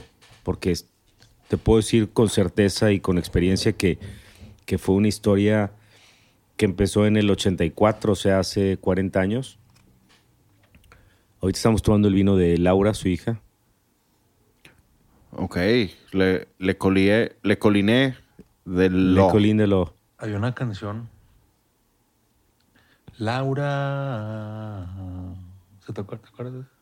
No. Bueno. La- Laura no está. Laura no está. No. Laura se fue. No, Laura. no. Damas gratis se llamaba la banda. Pero perdón, continúa. Ah. Laura se te ve la tanga. Esa es una de las que te gustan a ti de la adicción. Va, ¿Puedes continuar? Es que es- Entonces, Jean-Luc Colombo es de Marsella, estudió en Montpellier, farmacéutico y, y enólogo. Se casa, la esposa lindísima se llama Anne, y ellos empiezan, pues él, él- le empieza a gustar mucho el tema del vino, se convierte por una firma de negociante de vinos para el Ródano, pues del sur de Ródano, porque él estaba en, en Marsella. Entonces hacían esto como, como a larga distancia, o viajando pues, y, y descubre el potencial. Él, él ayudaba, asesoraba algunas bodegas, ha asesorado grandes bodegas, ha asesorado a Fortia, a Yabulet, Nora. Sí, güey. O sea, es una pistola grande. Y, y empieza con su en el 84. Me, me, me acuerdo bien porque pues, es 10 años después de que yo nací. Y empieza él a, a, como negociante hacer vinos principalmente en Chateauneuf y en, Hermi- y en Hermitage. Y de repente se da cuenta que Cornas era una joya en bruto, que estaba valiendo gorro, que, que no, tenía un, no tenía la demanda de Chateauneuf, obviamente ni de Corroti, ni de Hermitage. Que es la región más al sur del norte. Mm, No, Cornaz es la región más al sur del norte. Exacto, o sea, de la, de, la, de la franja septentrional Del, del norte. El Ródano del es el norte mero es sur. el último pueblo. O sea, el pueblito que está ahí pegado, que divide los dos ródanos, es Valence. O cómo se pronuncia, Valence. Valencia, pues, pero en francés. Y de ahí, Cornaz es un pueblo muy chiquito, muy mono, con mucha montaña. Con vista al, al río Ródano. Y se da cuenta de que estaban en, en- sin, sin éxito comercial en- y en el mercado.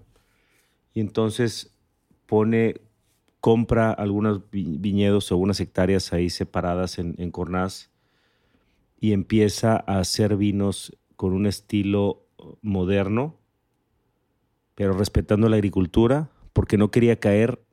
Él fue un gran crítico del Nuevo Mundo. Es moderno, nada más. Moderno es maceraciones más largas, despalillado, o sea, no whole Fruta, cluster, digamos. sí, más hacia la fruta, este, eh, fermentaciones más cuidadas, con remontados más planeados, crianzas en barrica no tan largas y en barricas más pequeñas de 225 litros.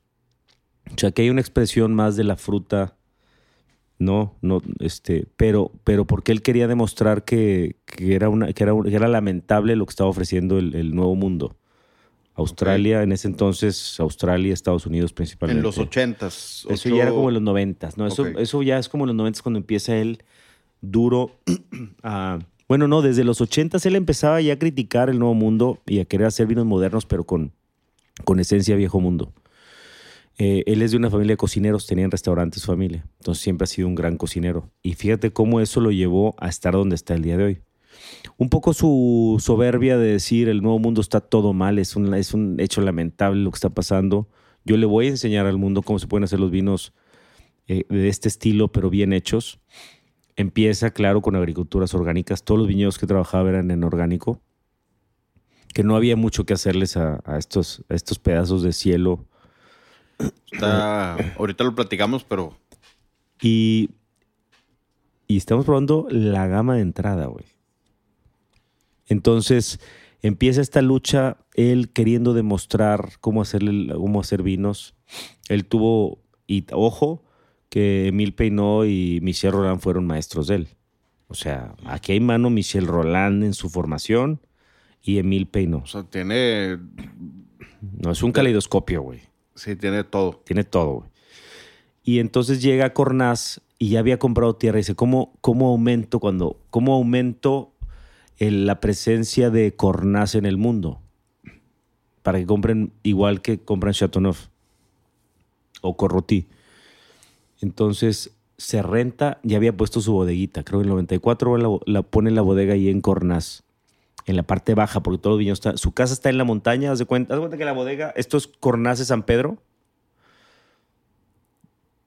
y la bodega está aquí abajo, la bodega está aquí abajo, y los viñedos están en- de aquí a Olinalá, y Olinalá está su casa, más o menos. Y a los que no son de Monterrey, pues está en la parte del valle, está en la bodega, subiendo la montaña, va viendo viñedos, y en la parte más alta está su casa. Y empieza a hacer cornas, se va, renta un, un, departamento en Nueva York, y se pone, su especialidad es hacer ribeyes a la parrilla. Me tocó en su casa, en su cumpleaños, tocó de Man. casualidad que lo visitamos y era su cumpleaños.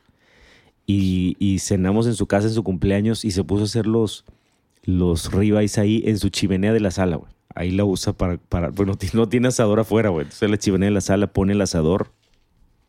Y esto lo empezó a hacer en Nueva York e invitaba a sommeliers y ge- gente de prensa. Y él es una personalidad, se dice que es odiado y amado por medio Francia o por medio mundo, o sea, odiado por medio mundo y amado por medio mundo. Entonces, en Nueva York empieza a hacer estas fiestas con sus vinos y con estos chuletones a la parrilla en un depa. Dice que los hacía en, el- en la terraza de su departamento de Nueva York. Gente le mentaba a la madre de todo el mundo, güey, por el humo. Imagínate el olor. Pero fue un impacto durísimo. Esa personalidad tan fuerte que tiene. Es un tipo duro. Sur de Francia, Marsella. Este, alguien duro. Y encantó a la prensa de Nueva York. Entonces, él les decía es que tienen que probar Cornaz. Cornaz es la siguiente joya de Francia. Y empieza a ver todo este interés por los vinos de Francia. Y los vinos de Cornaz, de.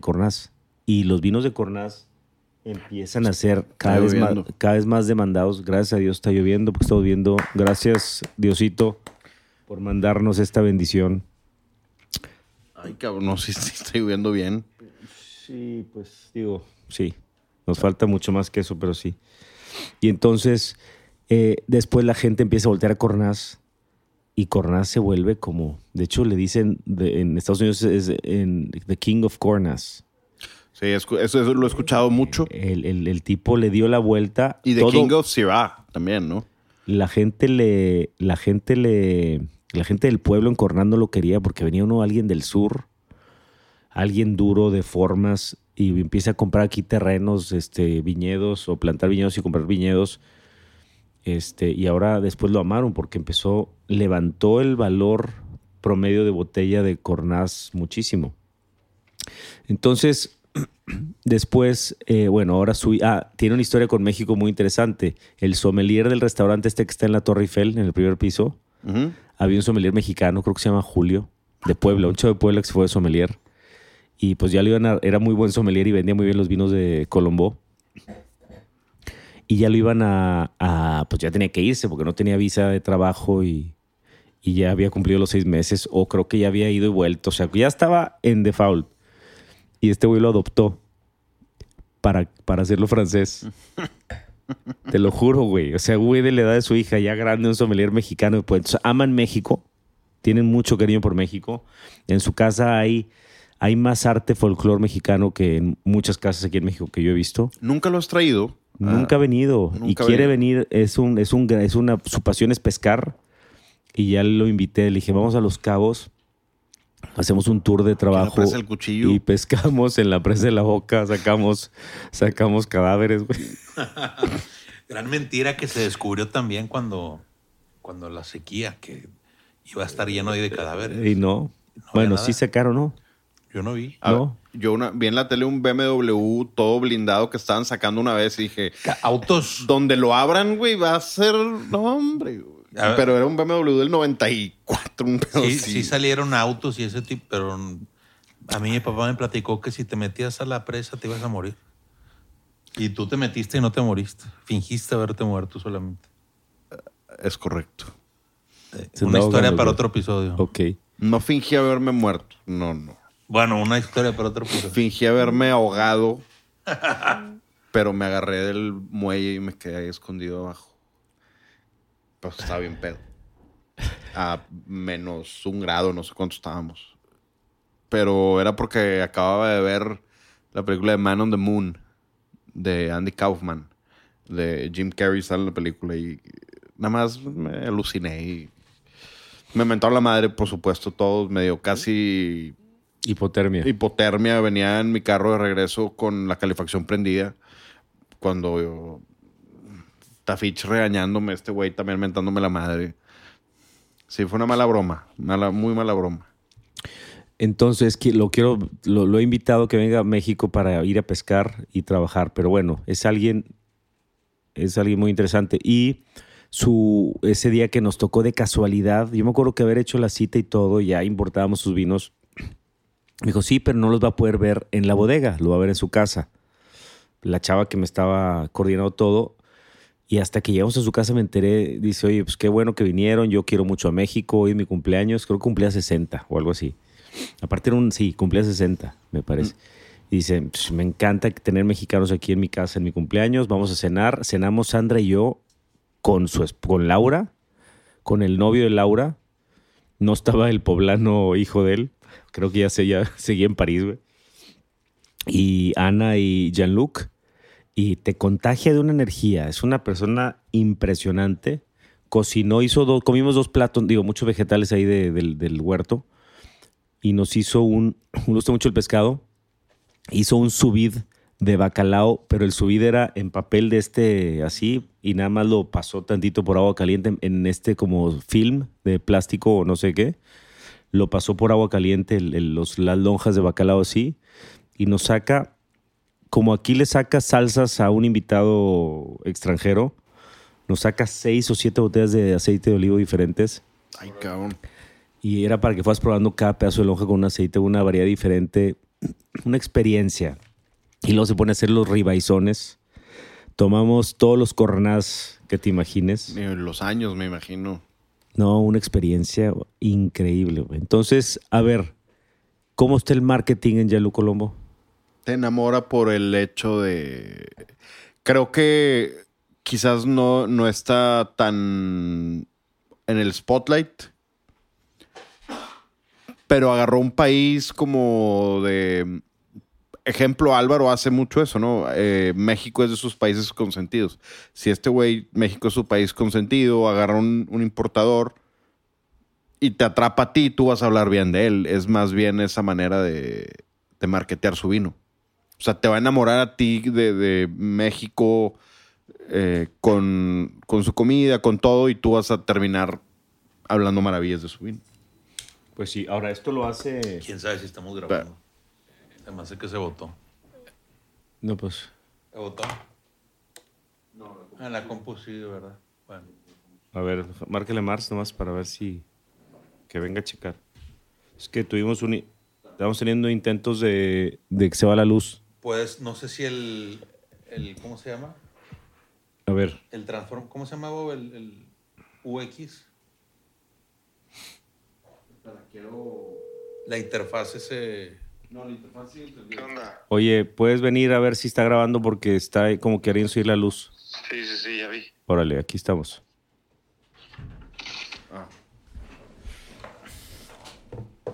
Pues, pero sus vinos se venden en Estados Unidos muchísimo y eso lo ganó haciendo Eh, él carnes solo, ¿no? asadas en Nueva York. Carnes asadas en su DEP en Nueva York. Él no contrató a ninguna agencia de marketing. Él es- o sea, yo creo que las historias sólidas están hechas así, en, en- en orgánico, ¿no? O sea, de, de- son cosas que se van dando con, con mucho tiempo. O sea, hoy hablas de, de Jean-Luc Colombo como marca del Ródano, como una marca súper fuerte. Y, y tiene 40 años trabajando. Y, y su clave, digamos, de marketing fue abrir canales de, distribu- de distribución en todo el mundo, digamos. Sí, Trabajar relaciones uno a uno con distribuidores, ¿verdad? sí, sí. Porque Obviamente, no, fue- no ganó nunca, no, no me suena que haya ganado el premio de Wine Spectator o así, el, el vino No, del año. o- Siempre están muy bien calificados sus vinos, pero yo creo que no tiene. Pero en- en no se ha sí- dedicado a concursos, no se ha dedicado a mandar sus vinos a concursos, ni, claro, pues los prueban los críticos de, de Advocate, Spectator y, y siempre les va muy bien. Eh, tiene uno que se llama el, el Valle del Águila, que es su Cornas Top, es un viñedo que está enfrente de su casa de media hectárea, un impresionante, güey. Y el del otro de abajo se llama La Louvre, Creo que lo probamos. sí lo hemos probado. Hemos probado, digo, creo que he probado todos aquí contigo. El- Sí. Todos los de Colombo, inclusive el de Provence, el rosé que tiene Sí, el pan couché. pan couché, un vinazo. Y Laura, que es enóloga, eh, hoy está haciendo vi- los vinos junto con él, pero ella tiene un proyecto mm, de viñas en, en la Provence y en el Ródano también. Este vino que estamos probando es, es un, un Syrah. Syrah 100%, que creo que no tiene apelación. No tiene apelación, ¿verdad? Mm, no, IGP Mediterráneo les Colinas de Laura. Es un IG IGP No la Mediterráneo. arriba de la. Es un Syrah, es un de- 100%. 100%. 100%. Es un Syrah 100% 2020, pandémico. Sí, Este, ah, ya, ya, ya. Y Oye, que- sí que se expresa- enojó Diosito por el que Miguel dudó. Pues es que no puedes andar dudando de tu fe. Digo, no de tu fe, de tu religión. Te No hizo, dudo, no te hizo dudar Humberto, te la puso difícil. No, no. ¿Por qué? ¿En qué, qué momento me la puse? No, nada más, Lo no de te los sacramentos. ganches. ¿Y cuáles? No te ganches, nada más está Que lloviendo sí, padre. los tienes que hacer para llegar al cielo. Ahora, ya ves, dijo eso. Este, sí, Humberto es el ves, diablo. y tronó el, tronó el- tronó el cielo. Eh, y yo creo que este es un ejemplo, este vino. Es una botella de 25 dólares. Está- eh, la nariz está clásico, muy, muy clásico. Tiene algo de moderno, obviamente, tiene algo de, de fruta negra muy, muy marcada, medio compotada, pero se siente también la fruta, la fruta fresca. Entonces, yo le veo Está extremadamente fresco. Para hacer un Syrah. Obviamente, obviamente todo contextualizado. Para hacer un Syrah del Ródano, del sur de Ródano, del norte. del norte de Ródano, no, no tiene, lo mencionaría, ¿no? No tiene uva blanca, no tiene mezcla. No sé, fíjate, déjame meterme en. Pues o dice sea, Syrah. ¿Se te imagina una cofermentación con Viognier o algo así? No, porque aromáticamente no lo. No, o sea, yo porque está muy fresco, tiene muy buenas ideas, no, no, no tiene el volumen típico de un Syrah de Nuevo Mundo, como tú decías. eh, jamás. Sí, yo sí pensaría eh, Ródano, Sí, sí, pero sí. dudaría bastante y creo que me sacaría de ahí el tema de la acidez y del peso, eh, del, del volumen, que es un, eh, un volumen más de peso medio que un típico Syrah o Shiraz, ni se diga, eh, en donde eh, la extracción de colores no está presente, eh, no, no es color negro el vino, no, no es aromáticamente pura compota, en su sabor no, no es el de un vino casi cóctel. Sí, no, para nada. Es un vino bastante bien hecho, 13.5, no se le nota, muy delgado, por así decirlo. eh, muy buenas ideas. muchas flores también. Es muy floral el vino. Hay algo de Jamaica también, eh, violetas. Está ese tema de como grasa de tocino, Sí. que es un, Típico Rodano. una manera muy fácil de distinguir el Syrah del norte del Ródano. Yo creo Al- que. Pimientas, eh, digo, blanca, negra. Creo que, creo que cumple con todos los descriptores de, de frambuesa, cereza, violetas, algo de ramo, los tallos del ramo de las flores, eh, pimienta negra y pimienta blanca. Que, que- que blanca normalmente lo encuentras más en Grenache que en Syrah, Sí. pero aquí también le encuentro pimienta blanca y pimienta este, negra. Pero, por ejemplo, en, en Grenache como está ese cardamomo también, está... Es un poquito más también canela y eso, y aquí no está eso. No, es más el- fresco, son especias, especias, eh, más- Hasta hay eucalipto, ¿no? especias frescas, sí. Más balsámico. Al principio olí algo de apio. No sé si me estoy volviendo loco.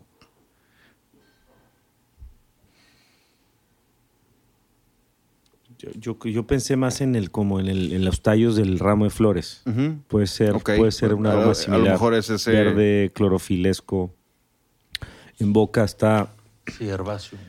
en boca está es una seda. En boca no hay nada de estos taninos verdes que pe- podrías pensar por, por la parte vegetal nariz. La boca es un guante de seda que pasa rico. La- el balance entre taninos, acidez, fruta y alcohol es perfecto. La ju- es bien jugoso, Jugoso, es un vino jugoso. pero fresco. No, no es un algo jugoso empalagoso. Sí, es un gran Hay gente que value. le tiene miedo al, al Yo, por- le, yo le tengo miedo muchas veces y, y nada que ver, ¿eh? y al, al Shirah. ¿Le tienes miedo? O al Shiraz. Ese- se me aparecen las pesadillas. Eh, Eh, acuerdas? no, pero ¿Te acuerdas de aquí hace un, un par de años, creo, eh, que una persona te dijo, no, este es 100% Shirah? Y tú, Shirah, nuestros caldos. Y tú, ¿qué caldo, güey? Vino. Shakira, este... No, la- yo no pensaría que sí irá. ¿Por qué, qué pensa- ¿A dónde te irías? No sé. es- es- yo tal vez diría Grenache. ¿eh? Por- es que por- Grenache es más, más rojo, más Pero el- carmesí. Yo te diría el bueno, es que el Shiraz es más negro, este, ¿sí me explico? Sí, pero, pero esto yo creo que es más clásico. Lo, lo veo más, mucho más clásico. Sí está ese tocino ahumado como porcheta, eh, pancheta, perdón, como esa, esa onda. Sí. Que por cierto, ¿se me- ¿sabes con qué se me antoja? Que es algo aquí bien regio. Ay, güey. Ya no comimos, güey. Íbamos a pedir. Yo no ya comí, gracias. Ah, qué bueno. Yo no, yo no, pero ¿sabes qué se me antoja con esto? ¿Qué? Un, un filete tan pequeña del del Casagrande. Qué rico, güey. O sea, y, eh, llevarte esto al Casagrande que- es como un... Es que, la, la- es que la, la enchilada que le ponen Sí, Ufa, güey. ¿es un enchilado qué es? ¿Qué es? es una enchilada. ¿O es, una, es un sope con también? Yo, el que yo le pido le ponen, te ponen el... el, el- el- Sí, eso- la sí, es una enchilada. Como, es que normalmente es creo que con enmolada. Es, Pero- sí. Pero acá lo puedes pedir con, con entomatada, creo que es. Y es Yo una, siempre, una tortilla de maíz con el... Una tortilla de maíz blanco rellena De de, queso. queso. fresco con cebolla rallada. Voy a pedir eso por Rappi ahorita. Ya. Sí lo vende Rappi, ¿no? sí, sí, sí. Está en el... grande, sí. Wow. Sí, en Rappi. Yo he pedido. Entonces, Y te dan millas por Rappi, o sea, tienes puntos. Haces puntos. no. No, no es, o sea, de frequent... No, yo, tuve, yo sería millonario. güey. Yo sería la persona que más mm, Uber Eats y Rappi millas tenga en el mundo, probablemente. Porque no me hago de comer yo. Pero trato de pedir cosas sanas. Está bien, un filete tan pequeño, de tan pequeña es sano. Es un- tu proteína, tu carbohidrato, algo de grasa, está bien, está perfecto. Y más haciendo ayuno intermitente. ¿Está haciendo yo un Es intermitente? correcto. Ah, sí. Sí, sí. Sí, esta semana, mira, eh, esto es para terminar bien el capítulo. La semana empezó muy mal porque perdió Nueva Orleans. Poco a poco se fue mejorando. No has hablado de los delfines, nomás te recuerdo. Te, Oye, una pregunta. te dije, te mandé, dije 70 puntos, qué chingón. Oye, una pregunta. ¿Tú, tú crees, o sea, hicieron 70 puntos? ¿Tú crees que eso hace que sea... Pudieron haber hecho 73. Sí, güey. O sea, ese fue el coraje que me dio el último. No, no, bueno, se Sí, le hubieran era, hecho. se- era el récord del un Super Sí, Bowl así, sí. ¿no? 7-3-0. No, no, no. No, No, pero hay cinco veces 70 puntos. Nunca ha habido la más de cosa es 70. que. Creo que, él, creo que hubo un 73. No, No, 6-3. no, 6-3. Chicago contra Ah, Nueva. Inglaterra. Ah, contra Patriotas. No, No, pero- Sí, no, fue, no, fue San Francisco contra los delfines. No, claro que no, güey. No. A los delfines Ah, no, a metieron- Denver, a Denver, a Denver Hubo un también. Super Bowl. 55-10 fue ese. Un Super Bowl que Algo fue así. cuando... inven- 63 le metieron a los... Escúchame, escúchame. No, hubo un Super no. Bowl que, Chécalo. que hubo, si no 70-0 tal vez. Según yo era 73. Pero que cuando inventaron la formación I, y como que el otro equipo no sabía qué era eso. Te está hablando de 1920, 30. No, pero eso. Digo, no era ni siquiera Super Bowl, era, era final de la NFC. sí, ha de haber Este, sido cosas de Lombardi. Oye, pero te quería preguntar, Humberto, ¿tú crees que al hacer 70 puntos es más o menos probable que ganen el bowl? Eh, se está haciendo una pregunta curva de. de No, que no, pregunta. tiene mucho que ver. Tu respuesta va a tener mucho que ver con el campeonato de los delfines. Yo creo que... eh, cuan- como dicen, las defensivas ganan campeonatos. Miami apenas está ajustando la defensiva con Big Fangio. Creo que el resultado de este 70 puntos, a ver, es el equipo que más puntos ha hecho en los tres juegos que van. Este es el único equipo que ha hecho tres veces más de 30 puntos. Es una máquina ofensiva impresionante. Y eso que Jeff Wilson está en la banca y tuvo que salir el, novatito este de Texas A&M, este a Chain, y se aventó Fantasy Points 40, güey. Y Raheem Mostert se echó 38 puntos, güey. Y Tariq 40 puntos. Tuvo a 30 puntos. O sea, como equipo, como equipo, como equipo en... Creo que en Fantasy Po- Points, por ahí en algún lugar leí, ese, hubiera hecho, es el equipo que más puntos hubiera hecho en no sé cuántos años. Fantasy Points. O sea, si pones al coreback, a los dos corredores. No, yo vi un lineup de su, así que tú lo ves y dices, no, yo quiero ese equipo de fantasy. Y lo vi y eran puros jugadorazos que les fue mal en la segunda se- semana, ¿no? Y que nada más el que tú dijiste, de de Von o algo así, un güey A Chain. ese, este, hizo como 50 puntos. Hizo más, le hubiera ganado todo el equipazo. Que creo que, que Pues Raheem Mostert hizo 40. Yo este Creo que año- incluía a Pero déjame, güey. déjame le contesto la, Ah, la pregunta. Yo creo que, ok, hizo 70, le metieron 20. En los juegos pasados le han metido más de 20. Entonces, creo que mientras, mientras no corrijan, o sea, mientras no tengan una defensiva temible, no van a poder ser campeones. O sea, Necesitan la defensiva tipo la de Nueva Orleans. necesitan defensivas como la de Dallas, La como la, de- es la, como uno. la de 49ers. La de 49ers. Esas defensivas que dan miedo y que te ganan partidos porque te interceptan, te saquean, forzan errores, eso. Ese puede ser el Super Bowl Miami Niners Sí. como en los viejos tiempos. Como este, o sea, no tenemos, deberíamos, este Chubb, nuestro linebacker, debería ser un Bosa. ¿Cómo se llama este de Dallas Parsons? No, ¿cómo se llama? Micah Parsons. O sea, alguien así. No tenemos un, un defensivo temible porque Porque Chubb está dormido, güey, la neta. O sea, tener- compramos a un super linebacker carísimo que no ha despertado. Creo que en ese momento, y tenemos a este Jalen Ramsey lesionado, güey. O sea, Pero para- está fuera de tem- de temporada. Parece ¿no? que puede llegar a los playoffs, parece que sí. Pero no creo que, así como están, van a llegar a final de conferencia muy probablemente porque es muy fácil que hagan más puntos que el, que el contrario. Cuando tienes a Tyreek ahí y luego Wa- Waddle, Jalen Waddle en la banca, güey. O sea, chécate, Pero lastimado, ¿no? Lo- Con- Sí, no, concussion. La- las va a empezar contra Patriotas. O sea, cuando tienes, cuando tienes ese, ese arsenal ofensivo, cualquier defensiva está culiadísima, güey. Nos vemos en el Super Bowl. Contra Saints. Casi siempre son Ya las, verás, uh, algo va a pasar. casi siempre son las ofensivas la- la- las más opulentes, eh, las que terminan perdiendo el bowl. Sí, ¿Te has dado cuenta? claro. O sea, pregúntale a los Bills, que, que no han ganado, güey. Pregúntale a Nuevo, Cincinnati. Nuevo Orleans 2018, Nuevo Orleans 2011. Eran la número uno y sea- San Francisco, por la pinche defensa, lo sacó. Patriotas, Patriotas. Baltimore. Patriotas ha sido campeón no por Brady, por Belichick y por la defensa. ¿Cómo se llama? Patricia o Latricia. o- Mike, o, Mike Patricia. o sea. Pero ya no está, ¿no? No, ya no está, pero las, eh, o sea, los campeonatos de Patriotas han sido, creo yo, por Belichick, por Brady y por la defensa. Han tenido grandes defensas. Miami no tiene una gran defensa. Sí hablé, es más, Pero tiras- hubieran pero metido tiró 73 70 puntos. puntos. Se lo hubieran metido porque Sean Payton siempre hace eso. Si Sean Payton hubiera metido 70 y hubiera tenido la chance de Los patear, tira, los los patea, tira. claro. Claro, le- güey. Mis amigos se burlaban de eso de Nueva Orleans, de que es pinche nefasto que todavía quiere meterle en cuarta y siete a Filadelfia si- si- 40 puntos. Si quieres regocijarte, ve la entrevista que le hacen al final de partido. ah, Sean ya lo Payton. vi, de- se caga y le Está dice, cagadísimo. ¿cuál es la pregunta? Sí. Qué bueno, me da gusto. Le por- ardió. pinche traidor. Le ardió, güey. Pues qué bueno. Qué bueno, pues ya se llevó todos los penalties allá a, a- a Denver. Sí, todo, todo lo Toda que la mala vibra, güey. Toda la la- mala vibra se la llevó ya.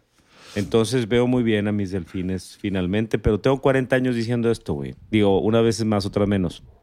Entonces no espero nada. Lo bueno de dile a los delfines es que no esperas nunca nada. Sabes que siempre hay un, un diciembre de miedo. Normalmente en diciembre nos derrumbamos y ahí terminamos perdiendo la clasificación. O sea, tenemos el, es el equipo con la peor historia en diciembre, en la historia. De toda la historia. Sí. A, a Pats siempre le ganaban en la última temporada. Digo, en la última jornada. Es porque, que es- porque sacaban a Brady, güey. Y cuando no, y también. cosa- Una vez perdieron contra Cleveland, o no, le ganaron a Cleveland, que iban a perder, pero Miami siempre le gana un partido a, ¿Dónde a? Pats cuando eran... Creo que no le han ganado. Creo que están 0-6 Sí, de aquí nos vamos. con sin Brady. O en las últimas. Creo que su último juego fue contra No, fue contra Tennessee, su último Tennessee. juego. Pero no, su último juego de, de temporada regular. Lo perdieron. Fue contra Jets y estaba Ryan Fitzpatrick en los Jets. Órale. Pero pues bueno, ese ha sido el episodio número 18. Marketing. A ver si alguien sabe si, si ya fue debunked. O sea, que se haya probado eh, mentira inc- o inconclusa. El tema de dos copas son buenas para la salud. Y también díganos si alguien ha visto a Jesús. ¿Estamos de acuerdo? Sí, De acuerdo. Y si alguien sabe si tienes que parir al, al cielo, estar bautizado, confirmado, primer bautizado, confesado, comulgado y ¿qué más? Y sin pecado. Y casto, No, eso no. ¿no? No, no, no tienes que ser casto. No, tienes que ser casto No, nomás es- para reproducirte. Eso, eso sí eres sacerdote. No, pero para... eh, bueno, no, lo- eso es cristianismo, creo. Creo. ¿Qué cosa? Que es nada más para reproducirte el sexo. Ah, sí, yo creo que debe ser Es cristiano. de otro lado. O presbiteriano, por ahí. Y- Pero- Y, yo creo que. ¿Qué otra cosa? ¿Qué otra cosa de marketing? Ah, si es Michael o Alan Porter. Díganos. Como quiera se me hace... Yo no estudié MBA ni, ni negocios ni nada de eso. Pero conozco lo de las cuatro P's. Está muy básico, está bien, muy básico. Mucho guato para el, el autor de eso. Mucho El, el fue 46-10. Chicago contra New, contra New England. No, pero ese no es el que yo digo. No, pues es la única vez que han llegado contra... Lo voy a decir. No, pues no fue. Creo que fue Osos, ¿eh? Creo que fue Osos que ganó 73. ¿Cuántos han ganado? ¿Dos Super Bowls Chicago?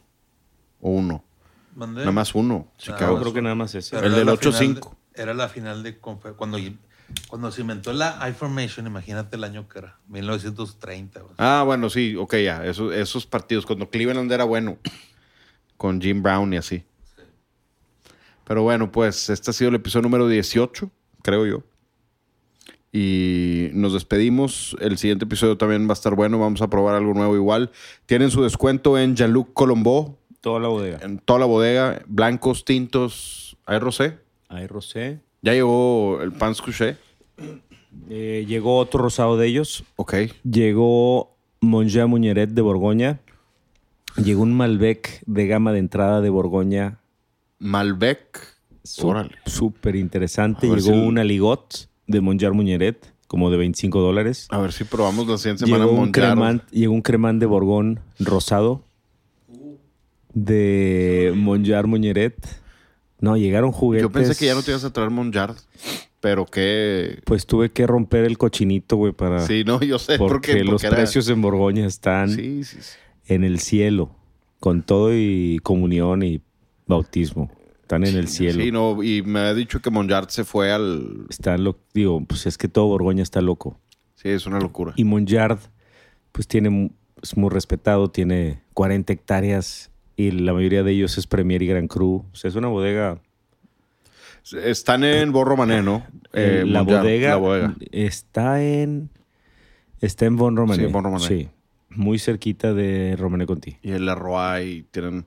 pues, Están ahí, son vecinos, pues ahí sí, está. pues es- Los panteones, ahí, este, los- el panteoncito de Bon Romané, hay Leroy,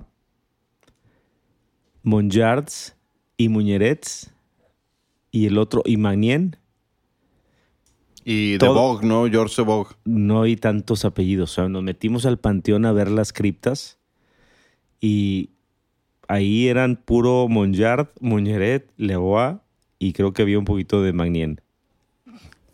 Está padre en los pueblos de Francia, en, Oye, ahí en- en puede- el pueblito, ir a, la- a los panteones del pueblito y ver los apellidos de quién no fundó. se me antoja ir al panteón. No, está- esos pueblitos eh, son, son bellísimos. pero, pero los pueblitos, digo, ir a Eh, los panteones no, no se me da. No, es que es parte del encanto, pero, pero ¿qué te iba a decir?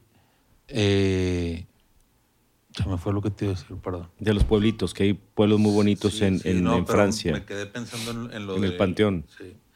Bueno, encontré el- el- la información 73-0. Ay, eh, los osos de Chicago sobre los Blip de Washington.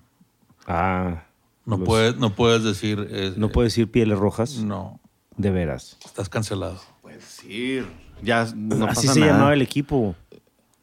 No me estoy refiriendo a nadie pa- y le estoy diciendo que tú eres, Y- tienes y- la piel roja, ¿Y güey. cómo se llamaban los de Sodoma y Gomorra? Eh, Pero, o sea, ¿Cómo se llamaban? no, no, no te puedo decir el nombre por acá. No, yo tampoco sé, yo no sé. ¿A poco los...? ¿Mm? No, no es, no es polite. Puta madre. No. Bueno, acabemos el episodio Por para último, poder hablar por de último eso. yo no tengo nada en contra de los católicos para nada, ni de nadie. No tengo nada en contra de ninguna no, religión. yo tampoco. Eh, me aventé una plática de cuatro horas con un musulmán que nos manejó de Ámsterdam a París. Bebía. Eh, no, no tomaba. Y una plática interesantísima, toda su posición en contra de, los extremistas, ¿eh? No, bien interesante. No, sin duda. Tú, la O sea, mayoría la gente debes- claro. son, son buenas personas. Claro, Todos tienen, o sea, creo que el Corán son libros, o sea, he leído como eh, resúmenes y, y hay cosas muy, todos son cosas buenas, como decía Miguel, todo es una forma de vida. Todas son, form- son, son principios para vivir mejor. Lean los Bueno, pues no eh, siga más. evangelios que no están en la Biblia, que se llama The Harrod by the Side of the Road, nada más para que se den una idea de otras realidades. Saludos a Manuel Pesini. Me escribió Ah, que le gustó el episodio 9 y 10. Ahorita veo cuáles son porque luego la gente dice por episodio y no nos dice cuál es. Pero eh, saludos a todos los que les gusta, saludos a todos los que nos siguen mandando mensajes, nos escriben. Les mandamos un fuerte abrazo y gracias por estar aquí, pudiendo estar allá.